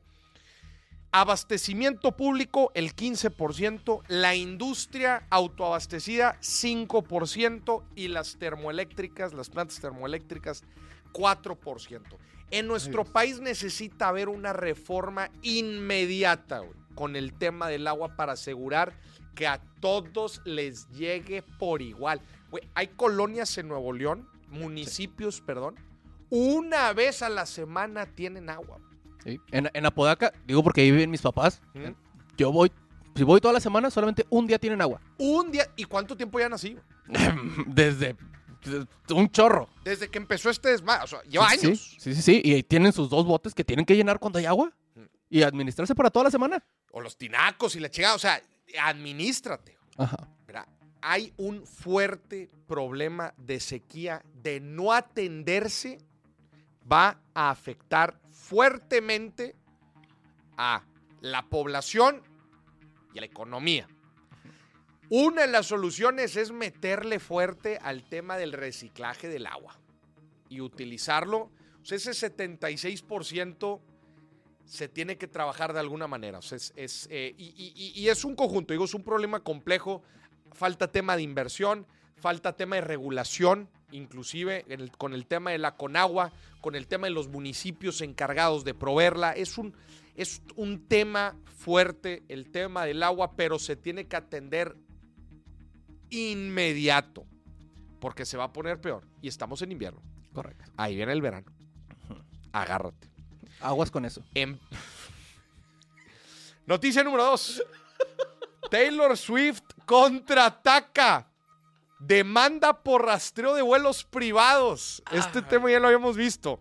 Taylor Swift ha comenzado con acciones legales contra un estudiante universitario, universitario, por rastrear sus vuelos privados, citando preocupaciones de privacidad. Al mismo tiempo, el uso de jets privados por parte de ella y otras celebridades han sido objetivo de escrutinio debido al significativo impacto ambiental. Atención. Los vuelos privados, especialmente usados por celebridades, generan una cantidad gigantesca de CO2. Chécate esto. Un viaje transatlántico, ¿ok? En avión privado. Transatlántico. Ok. América, Europa. Produce las mismas emisiones que un hogar europeo, una casa en Europa, por seis años. Ok. ¡Seis años! Ay, Dios. A la madre, güey. O sea, un vuelo Ajá. transatlántico. Sí. Ocho horas volando. Es lo que te produce una casa. En seis años. Y este tema ha salido mucho últimamente. Oye, porque se juntan ahí en Davos, ¿verdad? Los del Foro Económico Mundial se juntan. no, y no nada más ahí, en el COP. ¿Verdad? Se juntan el COP, que es Claro. este, para tratar de solucionar el, el- el tema ambiental. Y se juntan todos los líderes y todos llegan en esto. ¿Todos llegan en su avión privado? Oigan, organizar ese evento, güey, mandó a la chingada las emisiones de carbono de seis años. Correcto. No, hombre, güey, pues aquí estamos jugando, güey. Un Zoom. Júntense en Zoom. Un zoomcito. Es como que ya no van a llegar a nada. Exacto. No resuelven nada como quiera. No, entonces este tema está fuerte, digo, Taylor Swift, este, eh, un, ya había, no sé si es el mismo huerquito, creo que sí es el mismo, El que, de Elon que Musk. estaba rastreando Elon Musk. Sí. Es ¿Verdad? el mismo. Y dice, a ver, a ver, la información es pública. Sí, Si es tú que. tienes la matrícula del, del avión. Es que eso, cualquiera que, que vea la matrícula puede buscar por ellos mismos. Solamente este vuelo se está recopilando en un solo lugar. ¿sabes que hay gente que genera eh, eh, información para tradear acciones de empresas basándose en movimientos de jets privados? Te pongo el ejemplo. A ver. Oye, Elon Musk ya fue tres veces a Japón y últimamente mencionó una empresa japonesa. Se va a armar un deal. Ok. Porque la empresa japonesa es una empresa autopartes y la chingada. Entonces empiezan a cruzar. Ajá. Dicen, están cerca de cerrar un deal con una japonesa. Entonces compra la acción porque se viene un deal y ¡pum! El deal se dispara. Hola. Ese tipo de cosas. Porque el rastreo de los aviones eh, te dice la ruta de los ejecutivos. Correcto. Y puedes, a ver, igual está muy difícil, ¿no? pero puedes ver patrones. Claro. Patrón. Oye, el avión está volando mucho a Santa Bárbara. Pues está yendo a ver a Google. o- ¿Me explico? Ese Sí, sí. tipo de cosas. Este. Y especula sobre eso. especula sobre eso. Bueno, pero acá podemos saber qué logra hacer Taylor Swift. Oye, es un huerquito de, Sí. prepara- de, de- de universidad. A ver, y él no tiene intenciones de parar. Elon le había ofrecido dinero para que dejara de rastrearlo él, y él dijo, no, no quiero dinero, simplemente estoy recabando la información y haciendo mis estudios ambientales. Y los publica en Twitter, ¿verdad? O sea, Sí. acaba de aterrizar en Fiji. Sí, Acaba de aterrizar en Los Ángeles. sí. Acaba, o sea, es un bot. O sea, ni siquiera lo escribe. Es un bot que creó. Y ahí va. Pero empiezas a sumar las emisiones. No, hombre, güey. O sea, Claro. qué locura. Bueno, Pero vale la pena por repuntar, Maurice. A Taylor. por repuntar. Sí, es chiste muy Swifty. Bueno, noticia número 3. Crecimiento económico sorpresivo en México para el 2024. Se anticipa un crecimiento económico inesperado para México en el 2024, potencialmente impulsado por tres factores. Dicen, señoras y señores, que el 2024 México la va a romper económicamente hablando, impulsado por tres cosas. Ok. Número uno, porque va a crecer el consumo y la inversión interna. Es decir, la gente en México le va a ir mejor, va a consumir más, pues eso va a hacer que las empresas les vaya todavía mejor. Y va a haber mejor crecimiento y bueno, inversión. Las empresas van a invertir más aquí en México. Ese es uno de los, de, la- de los, de los factores. Factor número dos, que lo hemos mencionado varias veces en el contenido, el nearshoring. Está llegando capital extranjero al país y eso haya, obviamente, que haya más billetes, si hay más billetes, hay más consumo y obviamente es una bola de nieve. Y número tres, a Estados Unidos le está yendo con madre. Si a Estados Unidos le va con madre, hay más exportaciones. Acaba de salir la nota de que Estados Unidos, desde hace 10 años, eh, después de 10 años. México es el principal, o sea, Estados Unidos le compra más a México, principal exportador hacia Estados Unidos, que ya le ganamos a China. Bien. Ya le ganamos a los chinos. ¿Cómo Muy es? bien. Muy, muy bien. Esas tres cosas van a impulsar un crecimiento sin igual en México. Vamos a ver. Vienen elecciones aquí Ufa. y allá. Ufa. Vamos a ver en qué termina todo este relajo. Se va a mover todo muy... Se va a mover. Pero acuérdate que cuando se mueven las cosas, el que anda así, mira. Vámonos. Pelando ojo. Pelando ojo y pelando oportunidades. Y bueno, esas fueron las noticias el día de hoy. Muy Volvemos al programa porque todavía nos faltan. Hoy nos faltan seis estafas. Híjole. Perdón, cinco estafas. Yo Recibimos no llamadas. No, vamos a la sexta. Sí. Vamos a la sexta antes de recibir, de recibir eh, llamadas. Oye, esto ha estado viendo varias. ¿Qué- qué- Estafa número 6. Ajá. Venta de terrenos desérticos. Morís. Y esto me gustaría que marcaran. De- que marque la gente. Morís, me vendieron un terreno. Me prometieron que iban a urbanizar. Ya pasaron cinco años. Y está en medio de la jungla. No hay ni usos de suelo, no hay nada. Nunca van a llegar a urbanizar. Ajá. Nunca creció la ciudad para allá, güey. Está en medio de un área protegida. Imagínate. Está en medio. de- No, deja tú, en medio de un área protegida. Está en medio de la nada, güey. O sea, Claro. hago como hora y media para llegar. Y en pura terracería. Pura terracería, güey. No hay luz, no hay, no hay nada. güey. Y hay varios. Si va a comprar, gente, verifiquen que sea factible la urbanización, que en verdad vaya a haber un crecimiento esperado para allá. Este, que hayan los usos de suelos, tengan los, los, los usos de suelo correspondientes para poder urbanizar. Gente, muchas veces les venden cosas diciendo, oiga, ¿y cuándo me entrega? No, en ocho años. Noche yo se me olvidó que lo tengo, Mauricio. ¿Cómo, güey. O sea, me refiero a que es mucho tiempo No, sí, güey. Pa- para urbanizar. para Para urbanizar. empezar a urbanizar. No, hombre, ya, ya ni la frieguen. A ver, avísame si hay alguna llamada, güey. Tenemos una exactamente. A ver, échamela. Mira, mira, justo estaba llamando cuando preguntaste. Entonces lo tenemos. Bueno, bueno. Bueno, Bueno, bueno, ¿quién habla? bueno, Miguel Ángel Alonso de Morelia. Miguel Ángel Alonso. de Buenas noches. Miguel Ángel, buenas noches, Miguel Ángel Alonso. Este, de Morelia. Eh, ¿Cómo ves? ¿Te ha- ¿Has visto algo de esto? Eh, eh, pues en el caso de aquí un compañero de trabajo sí, este, le tocó un caso similar. Ajá. Él compró hace ya 15 años, ya tiene tiempo, eh, un terreno en una zona rural donde supuestamente le prometieron que iba a haber plusvalía, que la- el, el pueblo iba a crecer y pues realmente está cerca de un cerro alejado y, y pues ¿Y, y qué Pues el terreno nunca agarró plusvalía y pues nomás ahí construyeron una cabaña para ir los fines de semana y lo peor de todo, digo, yo estoy en la capital, estamos en la capital de aquí en Morelia y en el caso de él, pues este el terreno se lo vendieron allá en una zona allá por donde está el narcotráfico Híjole.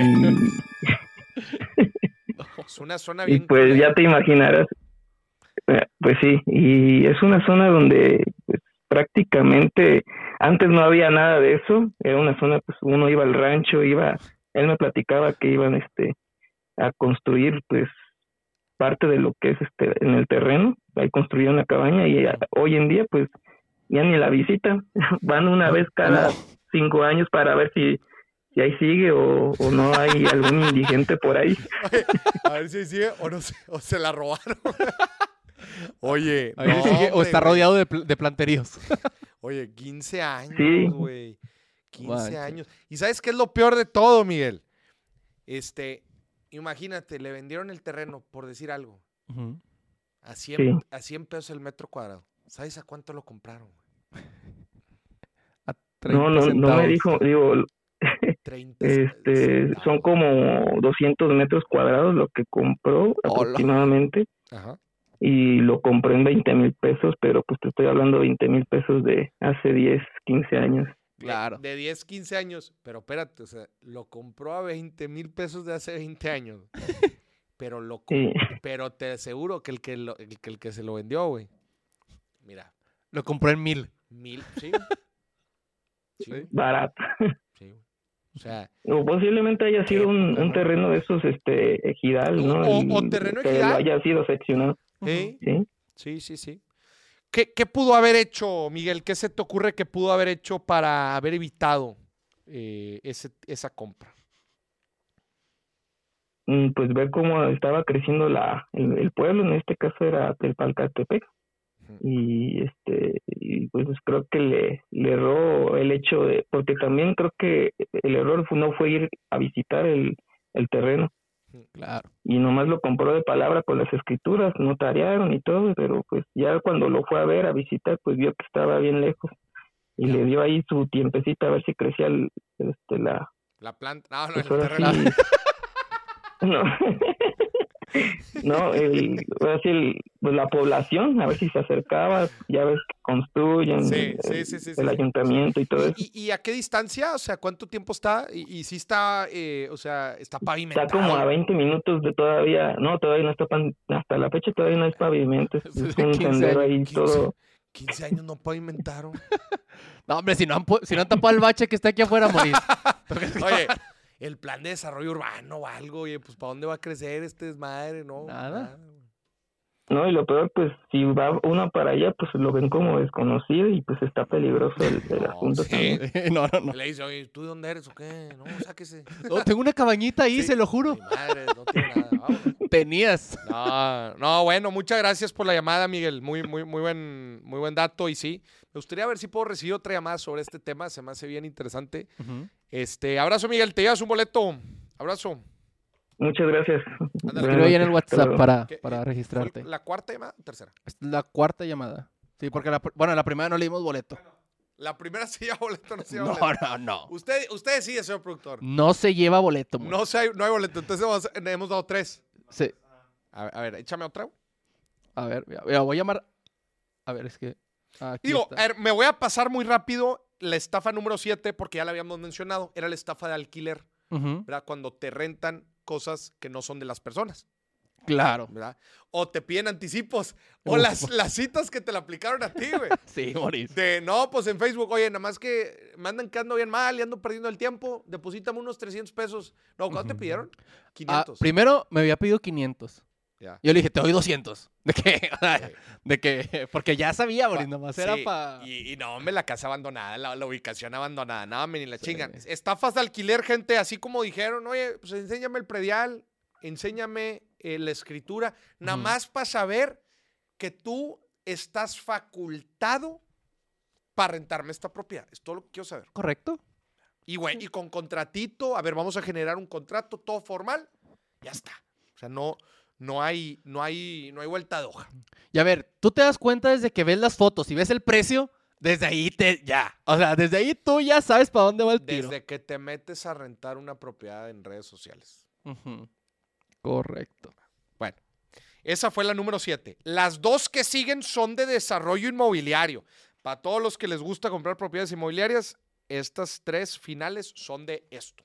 A ver, échame, eh, ¿tenemos llamada? A ver. Bue- Bueno, vamos con la novena. Esa- Bueno, bueno. Perdón, octava.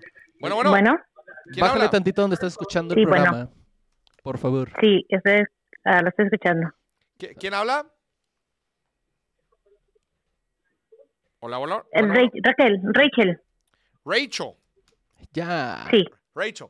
Es que todos hablan en inglés porque va, eh, va a haber el veredicto al final del programa, a ver si el señor productor le dieron la visa o no. A partir de aquí, programa en inglés.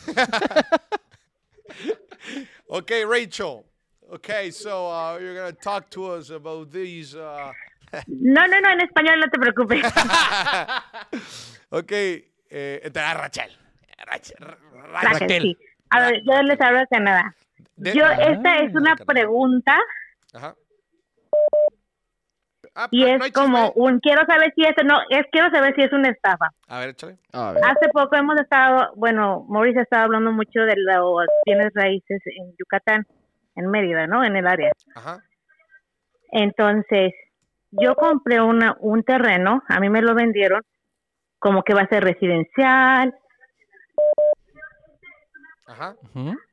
Este, le dije, me dijeron, no, me enseñaron otro residencial, que supuestamente las casas iban a ser como esto y que no sé qué tanto. Para mí, para mi esposo, mi esposo es canadiense, nos pareció una buena inversión, invertimos y ahorita ya están en la tercera etapa. Entonces, Ajá. platicando con el realtor, le digo, oye, fíjate, quiero ver otra oportunidad para otra para otra inversión, shalala. Y me dice el realtor, sí, pero fíjate que, porque yo le pregunto, pero quiero saber cómo va el desarrollo, si tú crees que se van a poder, cómo empezar a construir, porque pues mi objetivo es desarrollar ahí una propiedad para poder Airbnb. Ajá. Me dice, no, la verdad es que muchos de mis clientes todavía no saben si van a construir, a- uno se está comprando y van a hacer unas cabañas. Ajá. Ajá. Y yo así como que cabañas, tú me habías dicho que iba a ser un residencial. Ajá. Ahora yo ya lo pagué, o sea, yo ya estoy en el último pago porque pues mi esposo y yo nos pusimos las pilas para pagarlo.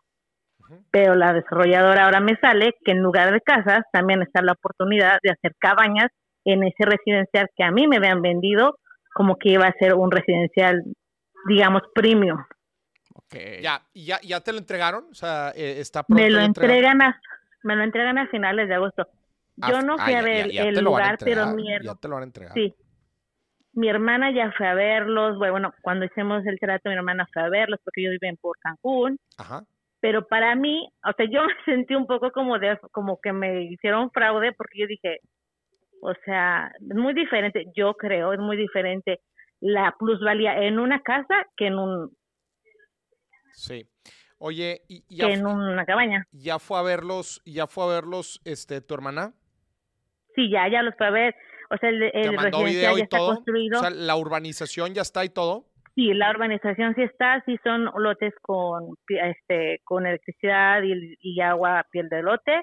O sea, sí son urbanizados, pero sí ya hoy en día que fue, digamos, hace un día porque pasó esto de las cabañas, ya pusieron ellos también en la entrada una cabaña, como que es ahora la opción B.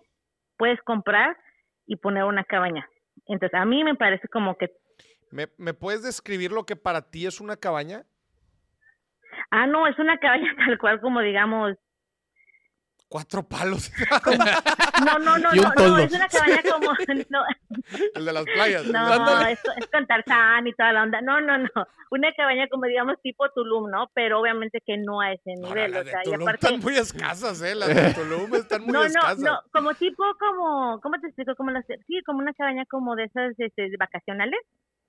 Como las que están en el bosque, que son de madera, nada más, o así. Ándale, sí, o sea, supuestamente la cabaña va a tener electricidad y todo, pero, o sea, sí, sí, Ya. son. Pero, a ver, y yo te pregunto, o sea, porque digo, al final de cuentas todo es el, el- el mercado lo, lo que pueda llegar a, obs- a- a absorber.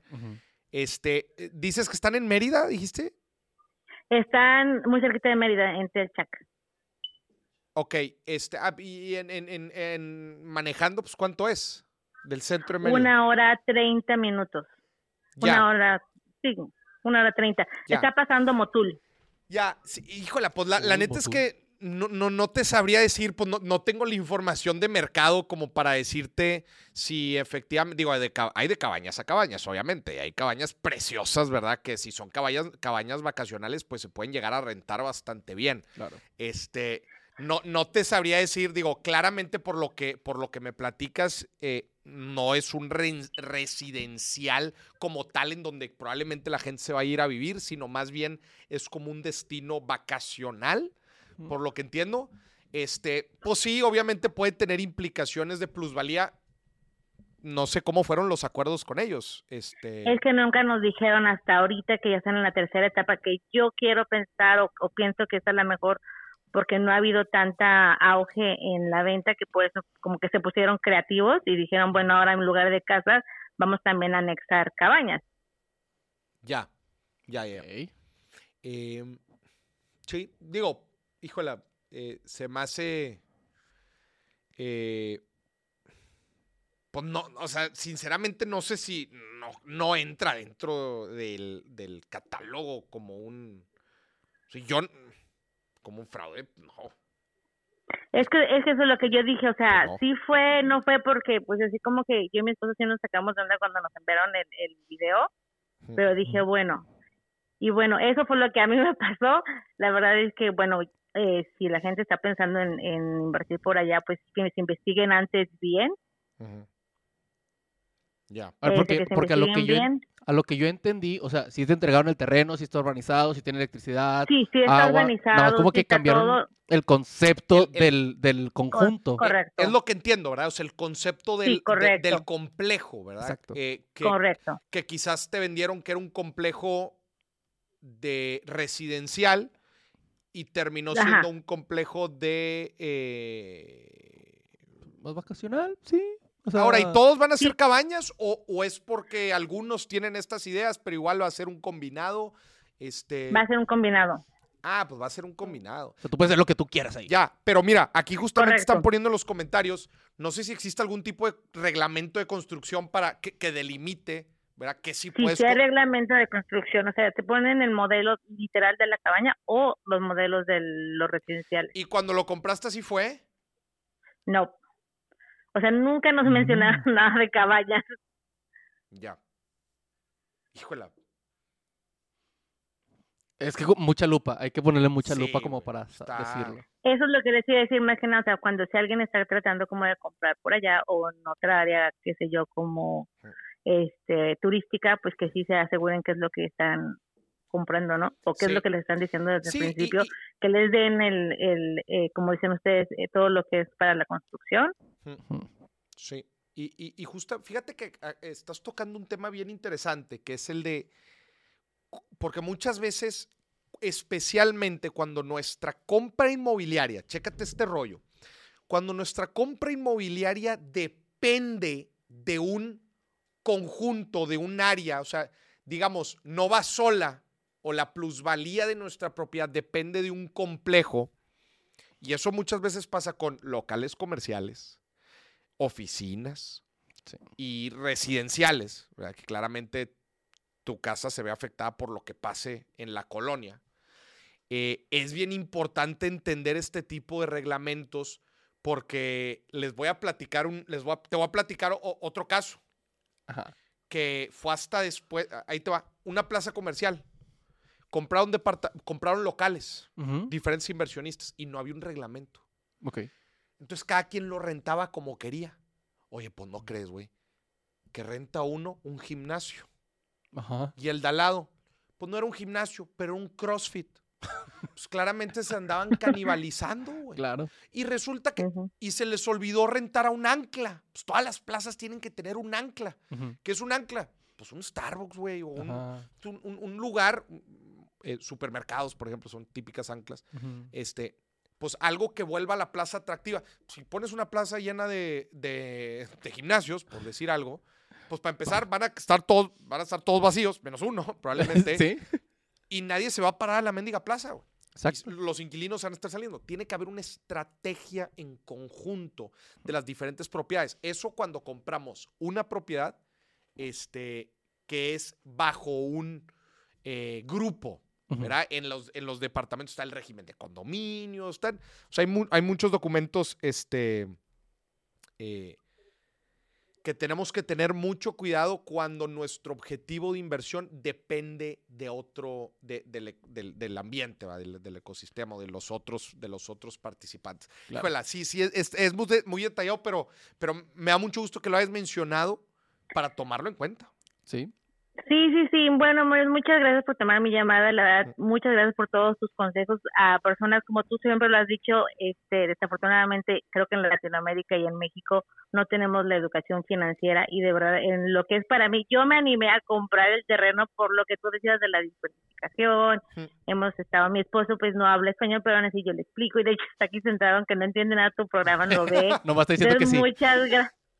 Sí, muchas gracias, de verdad, de hecho yo se los paso también a mi familia, o sea, en realidad este tipo de herramientas yo creo que es lo que va a hacer que, o lo que está también haciendo, este, a que México vaya creciendo financieramente, aunque ya no estoy allá, pues bueno, es, es muy bonito saber, o sea, yo he ido de vacaciones y ver el, el crecimiento de nuestro país, y bueno, que siga, que siga así, y muchos éxitos, Mauricio, y ya ven a Canadá a visitarnos a dar una no conferencia, estaría ¿no? nada mal. güey. Ufa. Claro que hay me mucho hay mucha gente que de verdad que que le interesa saber pero este pero no están siempre las herramientas o no todos la verdad es que manejan ya al 100% en inglés para entenderlas Ya. en inglés ese tipo de conferencias No, pues muchas gracias y ojalá estemos por allá, por allá pronto. La verdad es que me encantará. estar prontito con por acá lo tienen en su casa Sí, gracias Rachel. Te mandamos fuerte abrazo. un abrazo Bye bye. Y bye. Mira, justamente, entrando al tema de, de desarrollo inmobiliario, fraude número 8, incumplimiento de contratos de preventa. Claro. Incumplimiento de contrato de preventa en tiempo y en forma. Sí. Digo, aquí estamos hablando de condiciones ya de reglamento de construcción y la chingada, pero también, por ejemplo, todos los desarrolladores se atrasan. Claro. que le pongan una cláusula al contrato. Por cada mes que se atrasa, ¿cuánto billete te vas a llevar? Si se la ponen. Y si no se la ponen, dígale que se la pongan. Sí. Porque son unos pasados de lanza. Porque, a ver, puede ser normal que se atrase un mes. Cosas pueden pasar. Un mes, va, Año. te la valgo. Años. Y ya, años, ya está complicado. Y luego deja tú, en forma, ¿cómo te entregan? Claro. Una cantidad de vicios ocultos. Oye, la torre a medio terminar, güey. Sí. Oye, me acaba de tocar en Mazatlan. La alberca sin terminar, güey. Y No, y un, un pe- una pelea entre los inquilinos, perdón, entre los propietarios y la desarrollador, que tú dijiste y que esto y que lo otro, y mira lo que falta, y mira los azulejos todos hechos garras y los baños, y, y- y sucede mucho con las amenidades, porque los departamentos los entregan y mira, listo, ya está, Con permiso. con permisito. Espérate. Y las amenidades que tanto me prometiste, no las, no las has ni acabado. Con esos me convenciste de comprarte. sí. Las fotos. Con las fotos, Básicamente. claro. Fíjate que justo vi un caso de, de alguien que así construyó su casa y Ya estaba toda terminada, nada más las amenidades no se las resolvían. No se la- y él seguía pagando y pagando y pagando. Hasta que un día dijo a la, a la desarrolladora, dijo, ¿sabes qué? No te voy a pagar hasta que no me resuelvas esto. No, es que están muy ocupados los trabajadores. Tárdate lo que quieras, no te voy a pagar Te voy a pagar. hasta que me lo resuelvas. Casualmente, día 2, mañana están ahí para acabarlo. Ah, sí tenían tiempo. Apriétales el flujo. Claro. Apriétales el flujo. Y bueno, dentro de esto lo que puede ayudar, digo, eh, con- eh, construir es complejo, pero lo que puede ayudar, desde luego, es tema de eh, verificación de, número uno, permisos de construcción. Porque si ya tienen el permiso de construcción, pueden, pueden, pueden empezar, ¿va?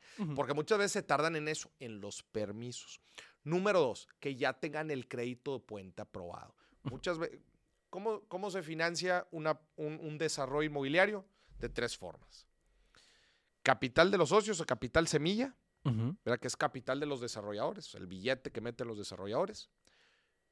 Preventas, que es el billete de los inversionistas. Y número tres, y principalmente con eso sacan el crédito puente Ok. que el crédito puente ya es con un banco, que con el crédito puente terminan de construir, mientras les van pagando las otras preventas. Atención, si no tienen el permiso de construcción o no tienen el crédito puente aprobado, no van a construir, Exacto. no van a construir. Ajá. Entonces, pues ahí va a estar, ahí va a estar parado. Y como, como la plaza que está ahí en el centro, la de los verdes, que ya nunca se acabó. ¿Cuál plaza? del Ahí, enfrente del McDonald's, en Cuauhtémoc. Ah, sí. Ajá. Digo, pero esas sí empezaron. Digo, ¿Empezaron? no sé si tenían el permiso. Pero sí, oye, cuando te ofrezcan, oye, ay, oye, muy bien. ¿Tienes el terreno? Sí. Bien. Ok. Eh, ¿ya, tiene, eh, ¿Ya tienes permiso de construcción? Sí, ya empezamos, ya empezamos. Ah, muy bien. Check. Eh, oye, ¿ya tienes este, el crédito puente aprobado? Sí, ya, ya, ya estamos construyendo esto. Ah, bueno, ya esos son factores que juegan a tu favor para que terminen y entreguen. ¿Cómo entreguen? ya. Pero aquí, desde luego, que está ligado con el fraude número 9, proyectos y desarrolladoras fantasma. Claro. Que, ¿te acuerdas el, el, el billete, la temporada, hace dos temporadas, que nos marcó el del fraude inmobiliario en, en ¿cómo se llama? En Valle de Bravo. ¿Te acuerdas? Que, Valle Bravo, que sí. pusieron el, eh, que pusieron, ¿te acuerdas? La oficina y todo. Güey, al día siguiente no había nadie. güey. Sí, sí, sí. Todo desmontado, güey. Y aquí, pues ahora sí que hay que, hay que revisar el historial del desarrollador, que tenga historial construyendo y también que tenga historial del segmento de inmueble que están construyendo. Claro. Fíjate que eso es importante porque acabo de ver el caso de una, de una desarrolladora que se le atoró la carreta, porque era el primer, eran, ellos eran muy buenos construyendo plazas comerciales. Ok. Y entonces tú dices, oye, pues tienen buen historial, ya tienen varias plazas terminadas y todo. Pero era la primer torre de departamentos que hacían. Ufa. La primera. Sí. Entonces tú dices, no, traen buen historial y todo, pero no tienen experiencia en el segmento que van a construir. Di, construyan esa primero. Dentro de la segunda. Sí, sí, sí. Ya después. me- hablamos. Sí. Terminando esta, hablamos. A la primera versión nunca hay, hay que entrarle en nada. En nada. Y mira, y otra, y otra forma. Habla con un ex cliente. Claro. Así nada más, el vendedor está muy, muy faramayoso vendiéndote todo. Dile, ay, oye, ya tienes otra torre terminada similar a esta, ¿verdad? Sí, sí, sí, ya, ya. ¿Te parece si me echo una vuelta? A ver, pásame la dirección, me voy a echar una vuelta y mira, con la racita ahí que esté pasando. Oye, a ver, ven, ¿eres propietario? Sí, sí, soy propietario. Oye, pues a ver, platícame, ¿cómo te entregaron? ¿En tiempo, en forma? ¿Cómo fue el trato? Todo ese rollo. Y vas a ver, y va a empezar. No, hombre, mira cómo me entregaron y la chingada. Y empiezan los problemas. Salen los trapitos sucios. Nunca, pero nunca está de más hablar con un cliente. ¿Alguien que ya compró? Alguien que ya compró, ya le entregaron. Ya tiene la experiencia él de cómo trabaja la desarrolladora. Tú chécale, mídete y muévete, como dicen. Exactamente, güey. Este, Sí. y aquí preguntaba Carlos cómo, cómo se puede evitar caer en esta estafa con estas dos recomendaciones. Dice, se pasó de lanza, güey. El Israel Jauregui, ya lo leíste, güey. A ver, a ver. Que te lo entregan en obra negra. ¿Ya, ya lo leíste? Pues se pasó el. No me digas que es el, des- el, el satadeo, ¿no? No lo encuentro, no lo encuentro. Ah, Israel? Jauregui. A ver. Ah, ya. Literal. Literal, güey. Sí, sí. El maestro. Chingado, güey. Eh, Oh, Muy no. bien. ¿Y cuántas llamadas fueron? ¿Cuatro? ¿Falta una? ¿Cuánto Me falta? voy, me voy por el último. Gente, ¿Es su última oportunidad para llamar en este programa? última oportunidad terminando del que voy a decir. Me atrevo a decir que es probablemente de los fraudes más comunes en el desarrollo inmobiliario, que es de, eh, mal uso de fondos. Ufa. Yo ya le dije, el desarrollador construye con capital propio, con capital de inversionistas, que son las preventas, y con un crédito puente. Sí. ¿Cómo funciona? El billete entra a un fideicomiso que va liberando el dinero y se asegura el fideicomiso que el dinero vaya para La construcción. el proyecto. Si no existe ese fideicomiso, ¿qué sucede, señor productor? Pues eh, lo agarran para. Ah, tengo otro desarrollo allá que me anda faltando flujo. Pues déjame lo agarro para allá. Y pusiste el caso más responsable. se van a Las Vegas, se compran autos, Uh. se compran propiedades, se van a vivir a Estados Unidos. Se compran propiedades de otros que sí están haciendo De bien el jale. Y otros que sí están haciendo el jale. Ajá. Y otra también muy común que tú platicas, empiezan a jinetear la lana.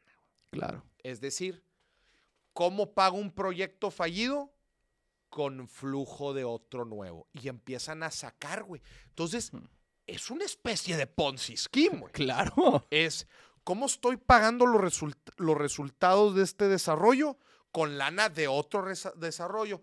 Oye, ¿y cómo van a pagar el otro que están vaciando? ¿Hacemos Pues otro? con otro, güey. ¿Hacemos otro? Hacemos otro. Sácate otro render, güey. Salte a vender. Con esas ventas vamos pagando. Y es un mendigo juego de dominó. Y cuán, oye, en el periódico, y usted sabe a cuáles me refiero. Ajá. En el periódico aquí en Monterrey, en la plana de atrás, Ajá. en una cuartilla gigante, güey. En la parte de atrás. ¿Tú la viste? La- las fotos de las chicas del clima. Ey, también están en la parte de atrás. Es una cuartilla completa. Se sabe. Güey, en la parte de atrás Ajá. Güey, yo vi eso y dije, ¿qué? Venía. Seis desarrollos. Uno, dos, tres, cuatro, cinco, seis. De la misma desarrolladora. Y venían mensualidades de. Y venían, güey, no te estoy mareando. Dos mil pesos, mil pesos, dos mil pesos, mil pesos. Así. Todos de la misma desarrolladora. Ajá. Seis meses quebró. Claro. Estaban jineteando lana, güey. Quebró. Quebró. Estaban jineteando lana. Ajá. Que Sí, andaban mandando de una a otra. güey. Muy, muy. Y de repente, y más desarrollos y más, y otro, y otro nuevo, nuevo, espérate. Yo creo que también es una red flag. O ¿Qué? sea, que tengas un chorro de desarrollos al mismo tiempo. Abiertos, Sí. todos. Espérate, uno por uno, gacho. Sí, sí. Se les hace fácil, güey, les vale madre, y por eso me enoja, güey, porque es la, es la lana de la gente, es el patrimonio. Claro. Sí, sí, eh, eh, eh, eh, Sí, ellos cierran la, la, la- la inmobiliaria, la, la cierran y mañana van a ver otra con otro nombre y no pasó nada. no pasó nada. Pero luego Milana, onta. A ver, dame otra llamada, güey. A ver, échame. Bueno, bueno. Ya lo tenemos. Hola, Hola, ¿quién habla? Soy Jimena de 11 años. Ay, y nosotros diciendo aquí barbaridades. Jimena, perdónanos, somos unos completos vulgares. ¿De dónde nos marcas, Jimena? Nunca había escuchado a Alan reírse así. De Pachuca. De Pachuca Hidalgo, Jimena. Pachuca Hidalgo. Ay, Oye, Jimena, ay, no me digas que, que te estafaron. no me digas eso porque. Me va a partir el corazón. Sí. Jimena. Pues le pedí a Santa Claus un terreno. Ah, carajo. Espérame, espérame, espérame, espérame. A ver, espérame. A ver. El terreno de los abuelos. dice. Jimena, le pediste a Santa Claus un terreno a tus 11 años. Terreno. Oye, yo me andaba peleando porque Santa nunca me trajo el Terrenator. Oye, Jimena, ¿y, ¿y por qué le pediste un terreno a Santa Claus? Porque pues yo desde, desde que era más pequeña, pues yo ya quería pues empezar a vender casas y empezar con pues eso, ¿no? Del dinero y todo. Más, cuando eras más chica, o sea, ¿cuánto más? ¿Cuánto más Sí. chica? O sea, desde la cuna te gustaba el dinero, básicamente. Me trajo Santa Claus un certificado de, del terreno. O sea, sí te lo trajo Santa. O sea, o sea, tú, tú- y, y- Sí. y en la carta, pero a ver, explícame en la carta, o sea, ¿cómo le describiste el terreno? Si le dijiste, pues mira, de tales dimensiones, este, se- por más o menos por dónde, o, o cómo, le, cómo le pediste el terreno a Santa. En el Polo Norte. Solo le dije, quiero que me traigas un terreno, Santa. ¿Y qué, pensaba, qué pensabas hacer tú con el terreno, Jimena? Pues yo quiero construir una casa y luego venderla. Construir una Oye. casa y luego venderla. Oye, Jimena, bastante bien. ¿Y te trajo el terrucho? ¿Te lo trajo Santa? Sí. Bueno, me trajo un certificado con todo, así la, la ubicación y todo, para pues que yo fuera y empezar pues todo eso. Ok. o sea, sí. O sea, sí te lo trajo. Sí, Ok, y ese, o sea, el certificado es válido, ¿de dónde se lo sacó Santa? Fue al registro público. Me imagino, me imagino al Santa haciendo fila ahí del en el Polo Santa. Norte. ah, el certificado era del Polo Norte. Sí, Y ya fuiste a ver el terreno, Jimena. sí, ya fui. Y ya pagaste los impuestos correspondientes. Híjole, ¿por qué? el Santa Digo, Claus. digo, si sabes que una... Oye, qué chido, pe- pero, entonces no hubo estafa, o sea, todo bien. Uf, ya me Todo estoy- bien, todo bien. uf, ya. Sí, Ah, todo bien. Ah. solo quería saludarlos porque pues siempre los escucho en, en las mañanas antes de ir a la escuela. Estoy derritiendo. Me Se me está derritiendo el derritiendo corazón en este güey. momento. Sabes que apaga las luces y vámonos, ya. Vámonos. Jimena, qué chido. Neta, qué, pero qué chingón. Un, sal- un fuerte saludo y abrazo también a tus papás.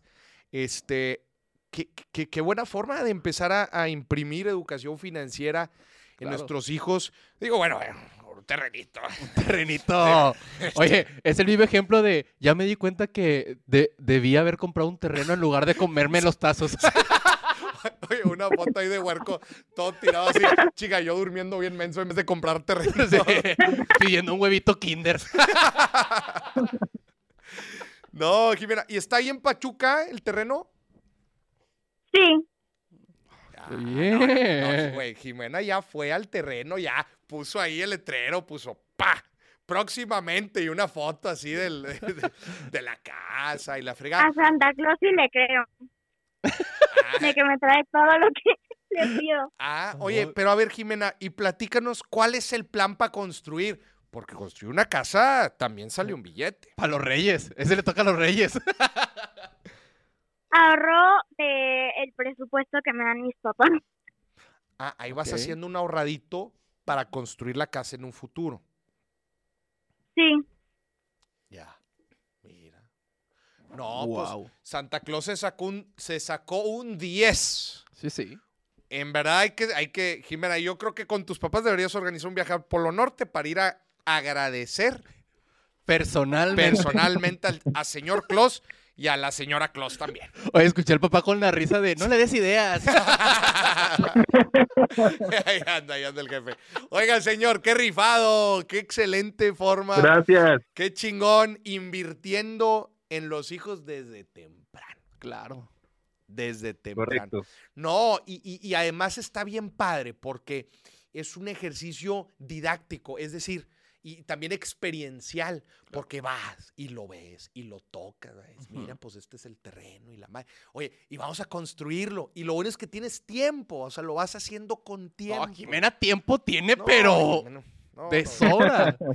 Qué Pero qué chingón, lo felicito. ¿De quién fue la idea? ¿Fue usted? ¿Fue Jimena o qué? Fue de la lectura de Warren Buffett, de lo que hacía con, con sus hijos y demás, Ah, sus nietos. Y también Jimena pues sabe la historia y en la escuela hizo una presentación de la moneda y toma optativas de finanzas, le gusta todo eso, Órale. ¿De, de la moneda? ¿Cómo de la moneda?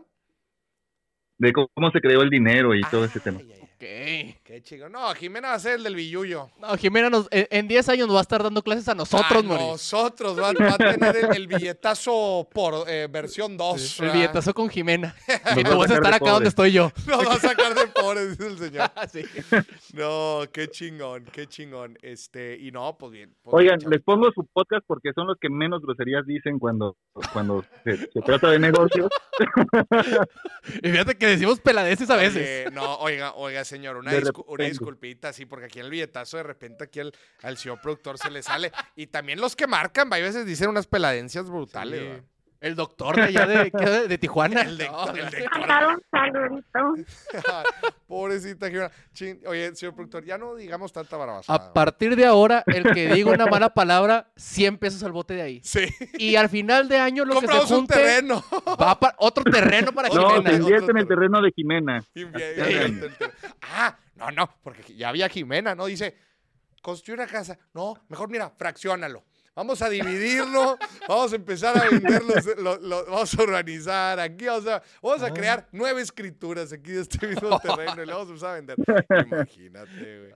No, oiga, muchas gracias, muchas gracias por, por compartirle también el contenido. Digo, una, ya, oye, ya me sentí bien mal, hombre, que, que a veces sí decimos cada, cada Yo también.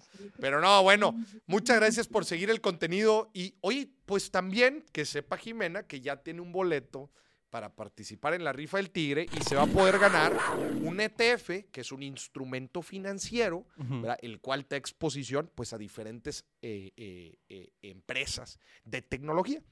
Ya hasta que quiero que gane Jimena, Ah, por favor. también. A ver, an- anótamela ahí, ¿verdad? Que- que- a Hay que meter mano negra. hay que meter mano negra. Por favor. No, hombre, muchas gracias. Les mandamos un fuerte abrazo. Que pasen bonita noche. Gracias por ver el programa. Gracias. Gracias, hasta luego. Bye. Bye, bye. Oye, recorcholis, Moris. Ya me sentí bien mal. Yo también. Ya me sentí bien mal. Ahora a partir de ahora va a ser recorcholis, repámpanos. Sí. Diablos. Oh, cielos. Perdón por lo que voy a decir, pero ya estuvo bueno. Eh, cuidado. Sí. Sí, pero. ¡Oh, rayos! Chihuahua. No, hombre, ya me sentí bien mal. También, No, y sí hay, sí hay que moderar. Hay veces se nos va a la mano. Sí, Hay veces es que, se nos va a la mano. es que con estas estafas, ¿cómo no, Moris? Uno Sí. se enoja. Sí, sí, sí. Ay, bueno, mira, no. s- se- Mm, Yo creo que aquí se acaba el programa. Ya eso, de ahí, Moris, todo lo que siga va a ir para abajo. Sí. O sea, No, ya, ya hasta me quiero, ya me quiero ir. Oye, bueno, no, vamos a las reacciones ya para cerrar el programa. Uno de los problemas que hay es que tú antes de los 40 te puedas comprar una vivienda. Y que dejen de coñas de que el alquiler es guay. No, no es guay. En los años 80 la gente tenía un bar, tenía un- una vivienda y una segunda residencia. En los 90 se compraban un piso. En los 2000 alquilaban. Ahora comparten piso. Y nos hemos hinchado a ponerle el prefijo co a las cosas para hacerlas cool, ¿no? El coworking, el co-living y todos son mierdas para justificarle a la gente que no se compre cosas. Y se lo justificamos para que sean felices, ¿no? Para Digo, también depende mucho de la etapa de la vida de cada quien. ¿verdad? O sea, si estás- Correcto. Si estás chavo, ¿verdad? no necesitas comprar, no, no sabes exactamente cómo se ve tu futuro eh, financiero, igual y tienes algo de inestabilidad, pues no tiene nada de malo alquilar. Lo que siempre tienes que estar haciendo es invirtiendo, ¿verdad? O sea, independientemente si estás capitalizando en una propiedad, que es una buena inversión. Pero, pues cada quien entiende las etapas de vida, este, y eh, pues no necesariamente alquilar es malo. Digo, aquí el acento del carnal es español. correcto. Las tasas en España, las tasas en Europa no son lo mismo que las tasas en Latinoamérica.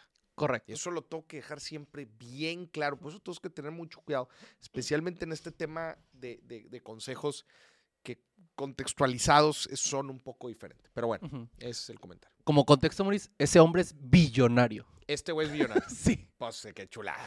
Qué chulada. Pues, sí. Vamos al siguiente. Este va sin audio, Maurice, así que vamos a ir leyendo lo que dice. A contexto. Aquí va a haber cosas las cuales van a decir y tú vas a leer y tú tienes que dar el veredicto si, si es gasto pendejo o no. Venga, vamos a ver si estos son gastos pendejos. Vamos a leerlos todos primero. Comprar ropa de marca y andar en bus en público. Comprar un auto nuevo y estar rentando una casa. Comprar muchos regalos caros y pagarlos a cuotas. Ufa. Comprar el último iPhone y no tener sal. Recomendación. Ok, muy bien. A ver, a ver, ponme una por una. Comprar pura ropa de marca y andar en bus en público. La- Puedes tener N cantidad de razones por las cuales estar en transporte público puede ser una forma eficiente de moverte, porque estás hasta la madre del tráfico, porque lo aprovechas mejor el tiempo, pero comprar ropa de marca es una es un reverendo gasto pendejo. Si no te sobra la lana, no te compres ropa de marca. Es una de las fuentes, fugas, es una de las fugas de dinero más estúpidas que puede tener la gente. Gastar ropa de marca porque es claramente un lujo. Si no te sobra la lana, no te lo compres. No va a pasar nada, güey. No necesitas estar con los dogos, no, neces- no necesitas estarle presumiendo a la gente, güey. Que no te dé valía objetos. No te acostumbres a valer por lo que llevas, por lo que tienes. Acostúmbrate a valer por, por quién eres, Correcto. por tu persona. Gasto pendejo. Siguiente. comprar un auto nuevo y estar rentando una casa. Este no necesariamente es gasto pendejo, especialmente con el precio de los autos usados, mamón. Híjole, El precio de los autos usados ahorita está al mismo precio que un auto nuevo. Este definitivamente no es gasto pendejo. Tú puedes estar rentando sin problema, puedes tener todas tus inversiones en activos que estén pagando, inclusive el auto nuevo, y no pasa absolutamente nada. Fíjate que hace poquito chequé un auto, Maurice, y lo vi en segunda mano igual que en la agencia. Sí, el problema es que vas a la agencia y dices, ah, ¿lo quieres? Ajá, un año. Sí. sí. comprar muchos regalos caros y pagarlos a cuotas, a menos de que sea a meses sin intereses y tengas un plan bien, pero bien inteligente, podría pasar. Si no, es, una completo, es un completo gasto pendejo. Comprar muchos regalos, además costosos, y lo estás pagando a cuotas, es porque no, es porque te descapitalizarías por comprarlos. Y estás hablando de regalos. Mm, mm, ¿Pa' mm. qué? Y además aquí dice muchos. Definitivamente gasto pendejo. Y por último. comprar el último iPhone y no tener saldo. A ver, claramente. Además, el último iPhone, güey, puedes tener literal cuatro o cinco generaciones viejas y está con madre. Sí. No necesitas el iPhone último modelo y especialmente sin... pues, oye, Si no vas a tener para el saldo. es como decir, si te da codo, no si te da codo, si te duele pagar el seguro de un auto, no te alcanza ese auto. Exactamente. No te alcanza ese auto. Eh, Digo, hay un meme ahí que dice eh, los, los eh, brokers de Ferrari, de los autos Ferrari, eso te dicen. Si llegas preguntando por cuánto te cuesta el, el seguro, No te alcanza. Este auto no es para ti. Exacto. Este auto no es para ti. De entrada. Hace rato estaba escuchando un, un podcast con un- una persona que pues, tiene em- muchas empresas y le pregunta por un Ferrari que tiene. Y le dice, ¿tú cuando llegaste a comprártelo? O sea, preguntaste el precio y dije, y dice el güey, si lo tenía que preguntar, no me alcanzaba. No te alcanza. Y ya está. Imagínate el seguro, güey, No, que es un adicional. Si estás preguntando por el gasto, gasto adicional, no te lo compres. no te lo compres. Ujú. Ujú. Pasamos al último. Y este es el último. Y me dice el mesero, oiga, le voy a encargar el 20% de propina, por favor. Y yo, ah, le digo, espérame tantito, compadre, ¿cómo? Digo, una cosa es querer dejar el 20% de propina y otra cosa que te pidan que dejes el 20% de propina. De hecho, a mí me pasó una vez, fuimos a cenar a un restaurante de sushi muy conocido. Y llegamos, no nos daban mesa, y a mí siempre me gusta esperarme para que me den una mesa limpia, ¿no? Total, traemos hambre, pasamos, allá varias vacías y nos sentamos, ¿no? Ya que estábamos ahí sentados, me di cuenta que el piso pues estaba manchado de sushi, ¿no? Entonces, ay, joven, ¿cree que le puedo echar la mano? Sí, con mucho gusto. Vale. Pero bueno, en ningún momento se nos acercó un mesero de, oye, yo soy tu mesero, te voy a atender, ¿qué quieren ordenar para bebidas? Nunca. De hecho, me tuve que parar con el capitán, oye, capitán, no nos han tomado Y las bebidas. además de ¿qué eso le "Ah, sí, cobraron el un mesero", 20% de Digo, yo si hubiera sido el capitán, no se preocupe, yo tomo la orden y ahorita mismo se Sí, lo llevo. estoy ¿no? completamente de acuerdo con este compadre. Exigirlo. Y sí me ha tocado varias veces. Exigido. Espérate. A entender el concepto, ¿va? Ajá. O sea, carnal, exigirlo ya es parte de tu sueldo. Pídeselo a tu jefe. claro. Yo la propina la voy a dejar y si te quiero dejar el 20% es porque yo quiero. Y es parte del concepto de propina. Si lo estás exigiendo, o dile a tu jefe que suba los precios mejor del restaurante o que te sube el sueldo a ti porque me lo estás cobrando como tal. Claro. Ya mejor dime ahí sue- sueldo. un, un proporcional del sueldo del mesero. Ya dime, si lo están obligando es porque sí. Sí, sí. Así obligado. Obligado no. ¿no? Que ya viene cargado la cuenta. Sí, ¿Te ha tocado? Sí, exacto, exacto. Sí, Ajá. sí, sí, me ha tocado. Ya viene cargado la cuenta. Oye, mejor súbele el. No es la forma correcta. si, no, si no le alcanza el negocio, si no le alcanza el restaurante, súbele el precio a los, a lo- a los platillos. Claro. Ya veré yo si vuelvo Sería a comprar. lo ¿no? mismo, te pone otra vez, proporcional de sueldo al mesero. ¿Por? No tiene que ser así. Están mal empleando el concepto de la propina. Claro. Yo nada más digo cada cosa lo que es. Ujú. Es, Yo te dejo el 20 o te quiero dejar el 10. Es muy mi pedo. Muy mi pedo. Pero es, no es obligatorio. Y habrá los contextos y condiciones por los que lo deje. Claro. Pero no me lo exijas. Y por la historia que está platicando, ni siquiera lo entendieron bien. Ujú. Señoronas, señorones. ¿Hay otro? Eh... No, no. échame el no. otro, échame el otro. Bueno, echa- pues lo echamos.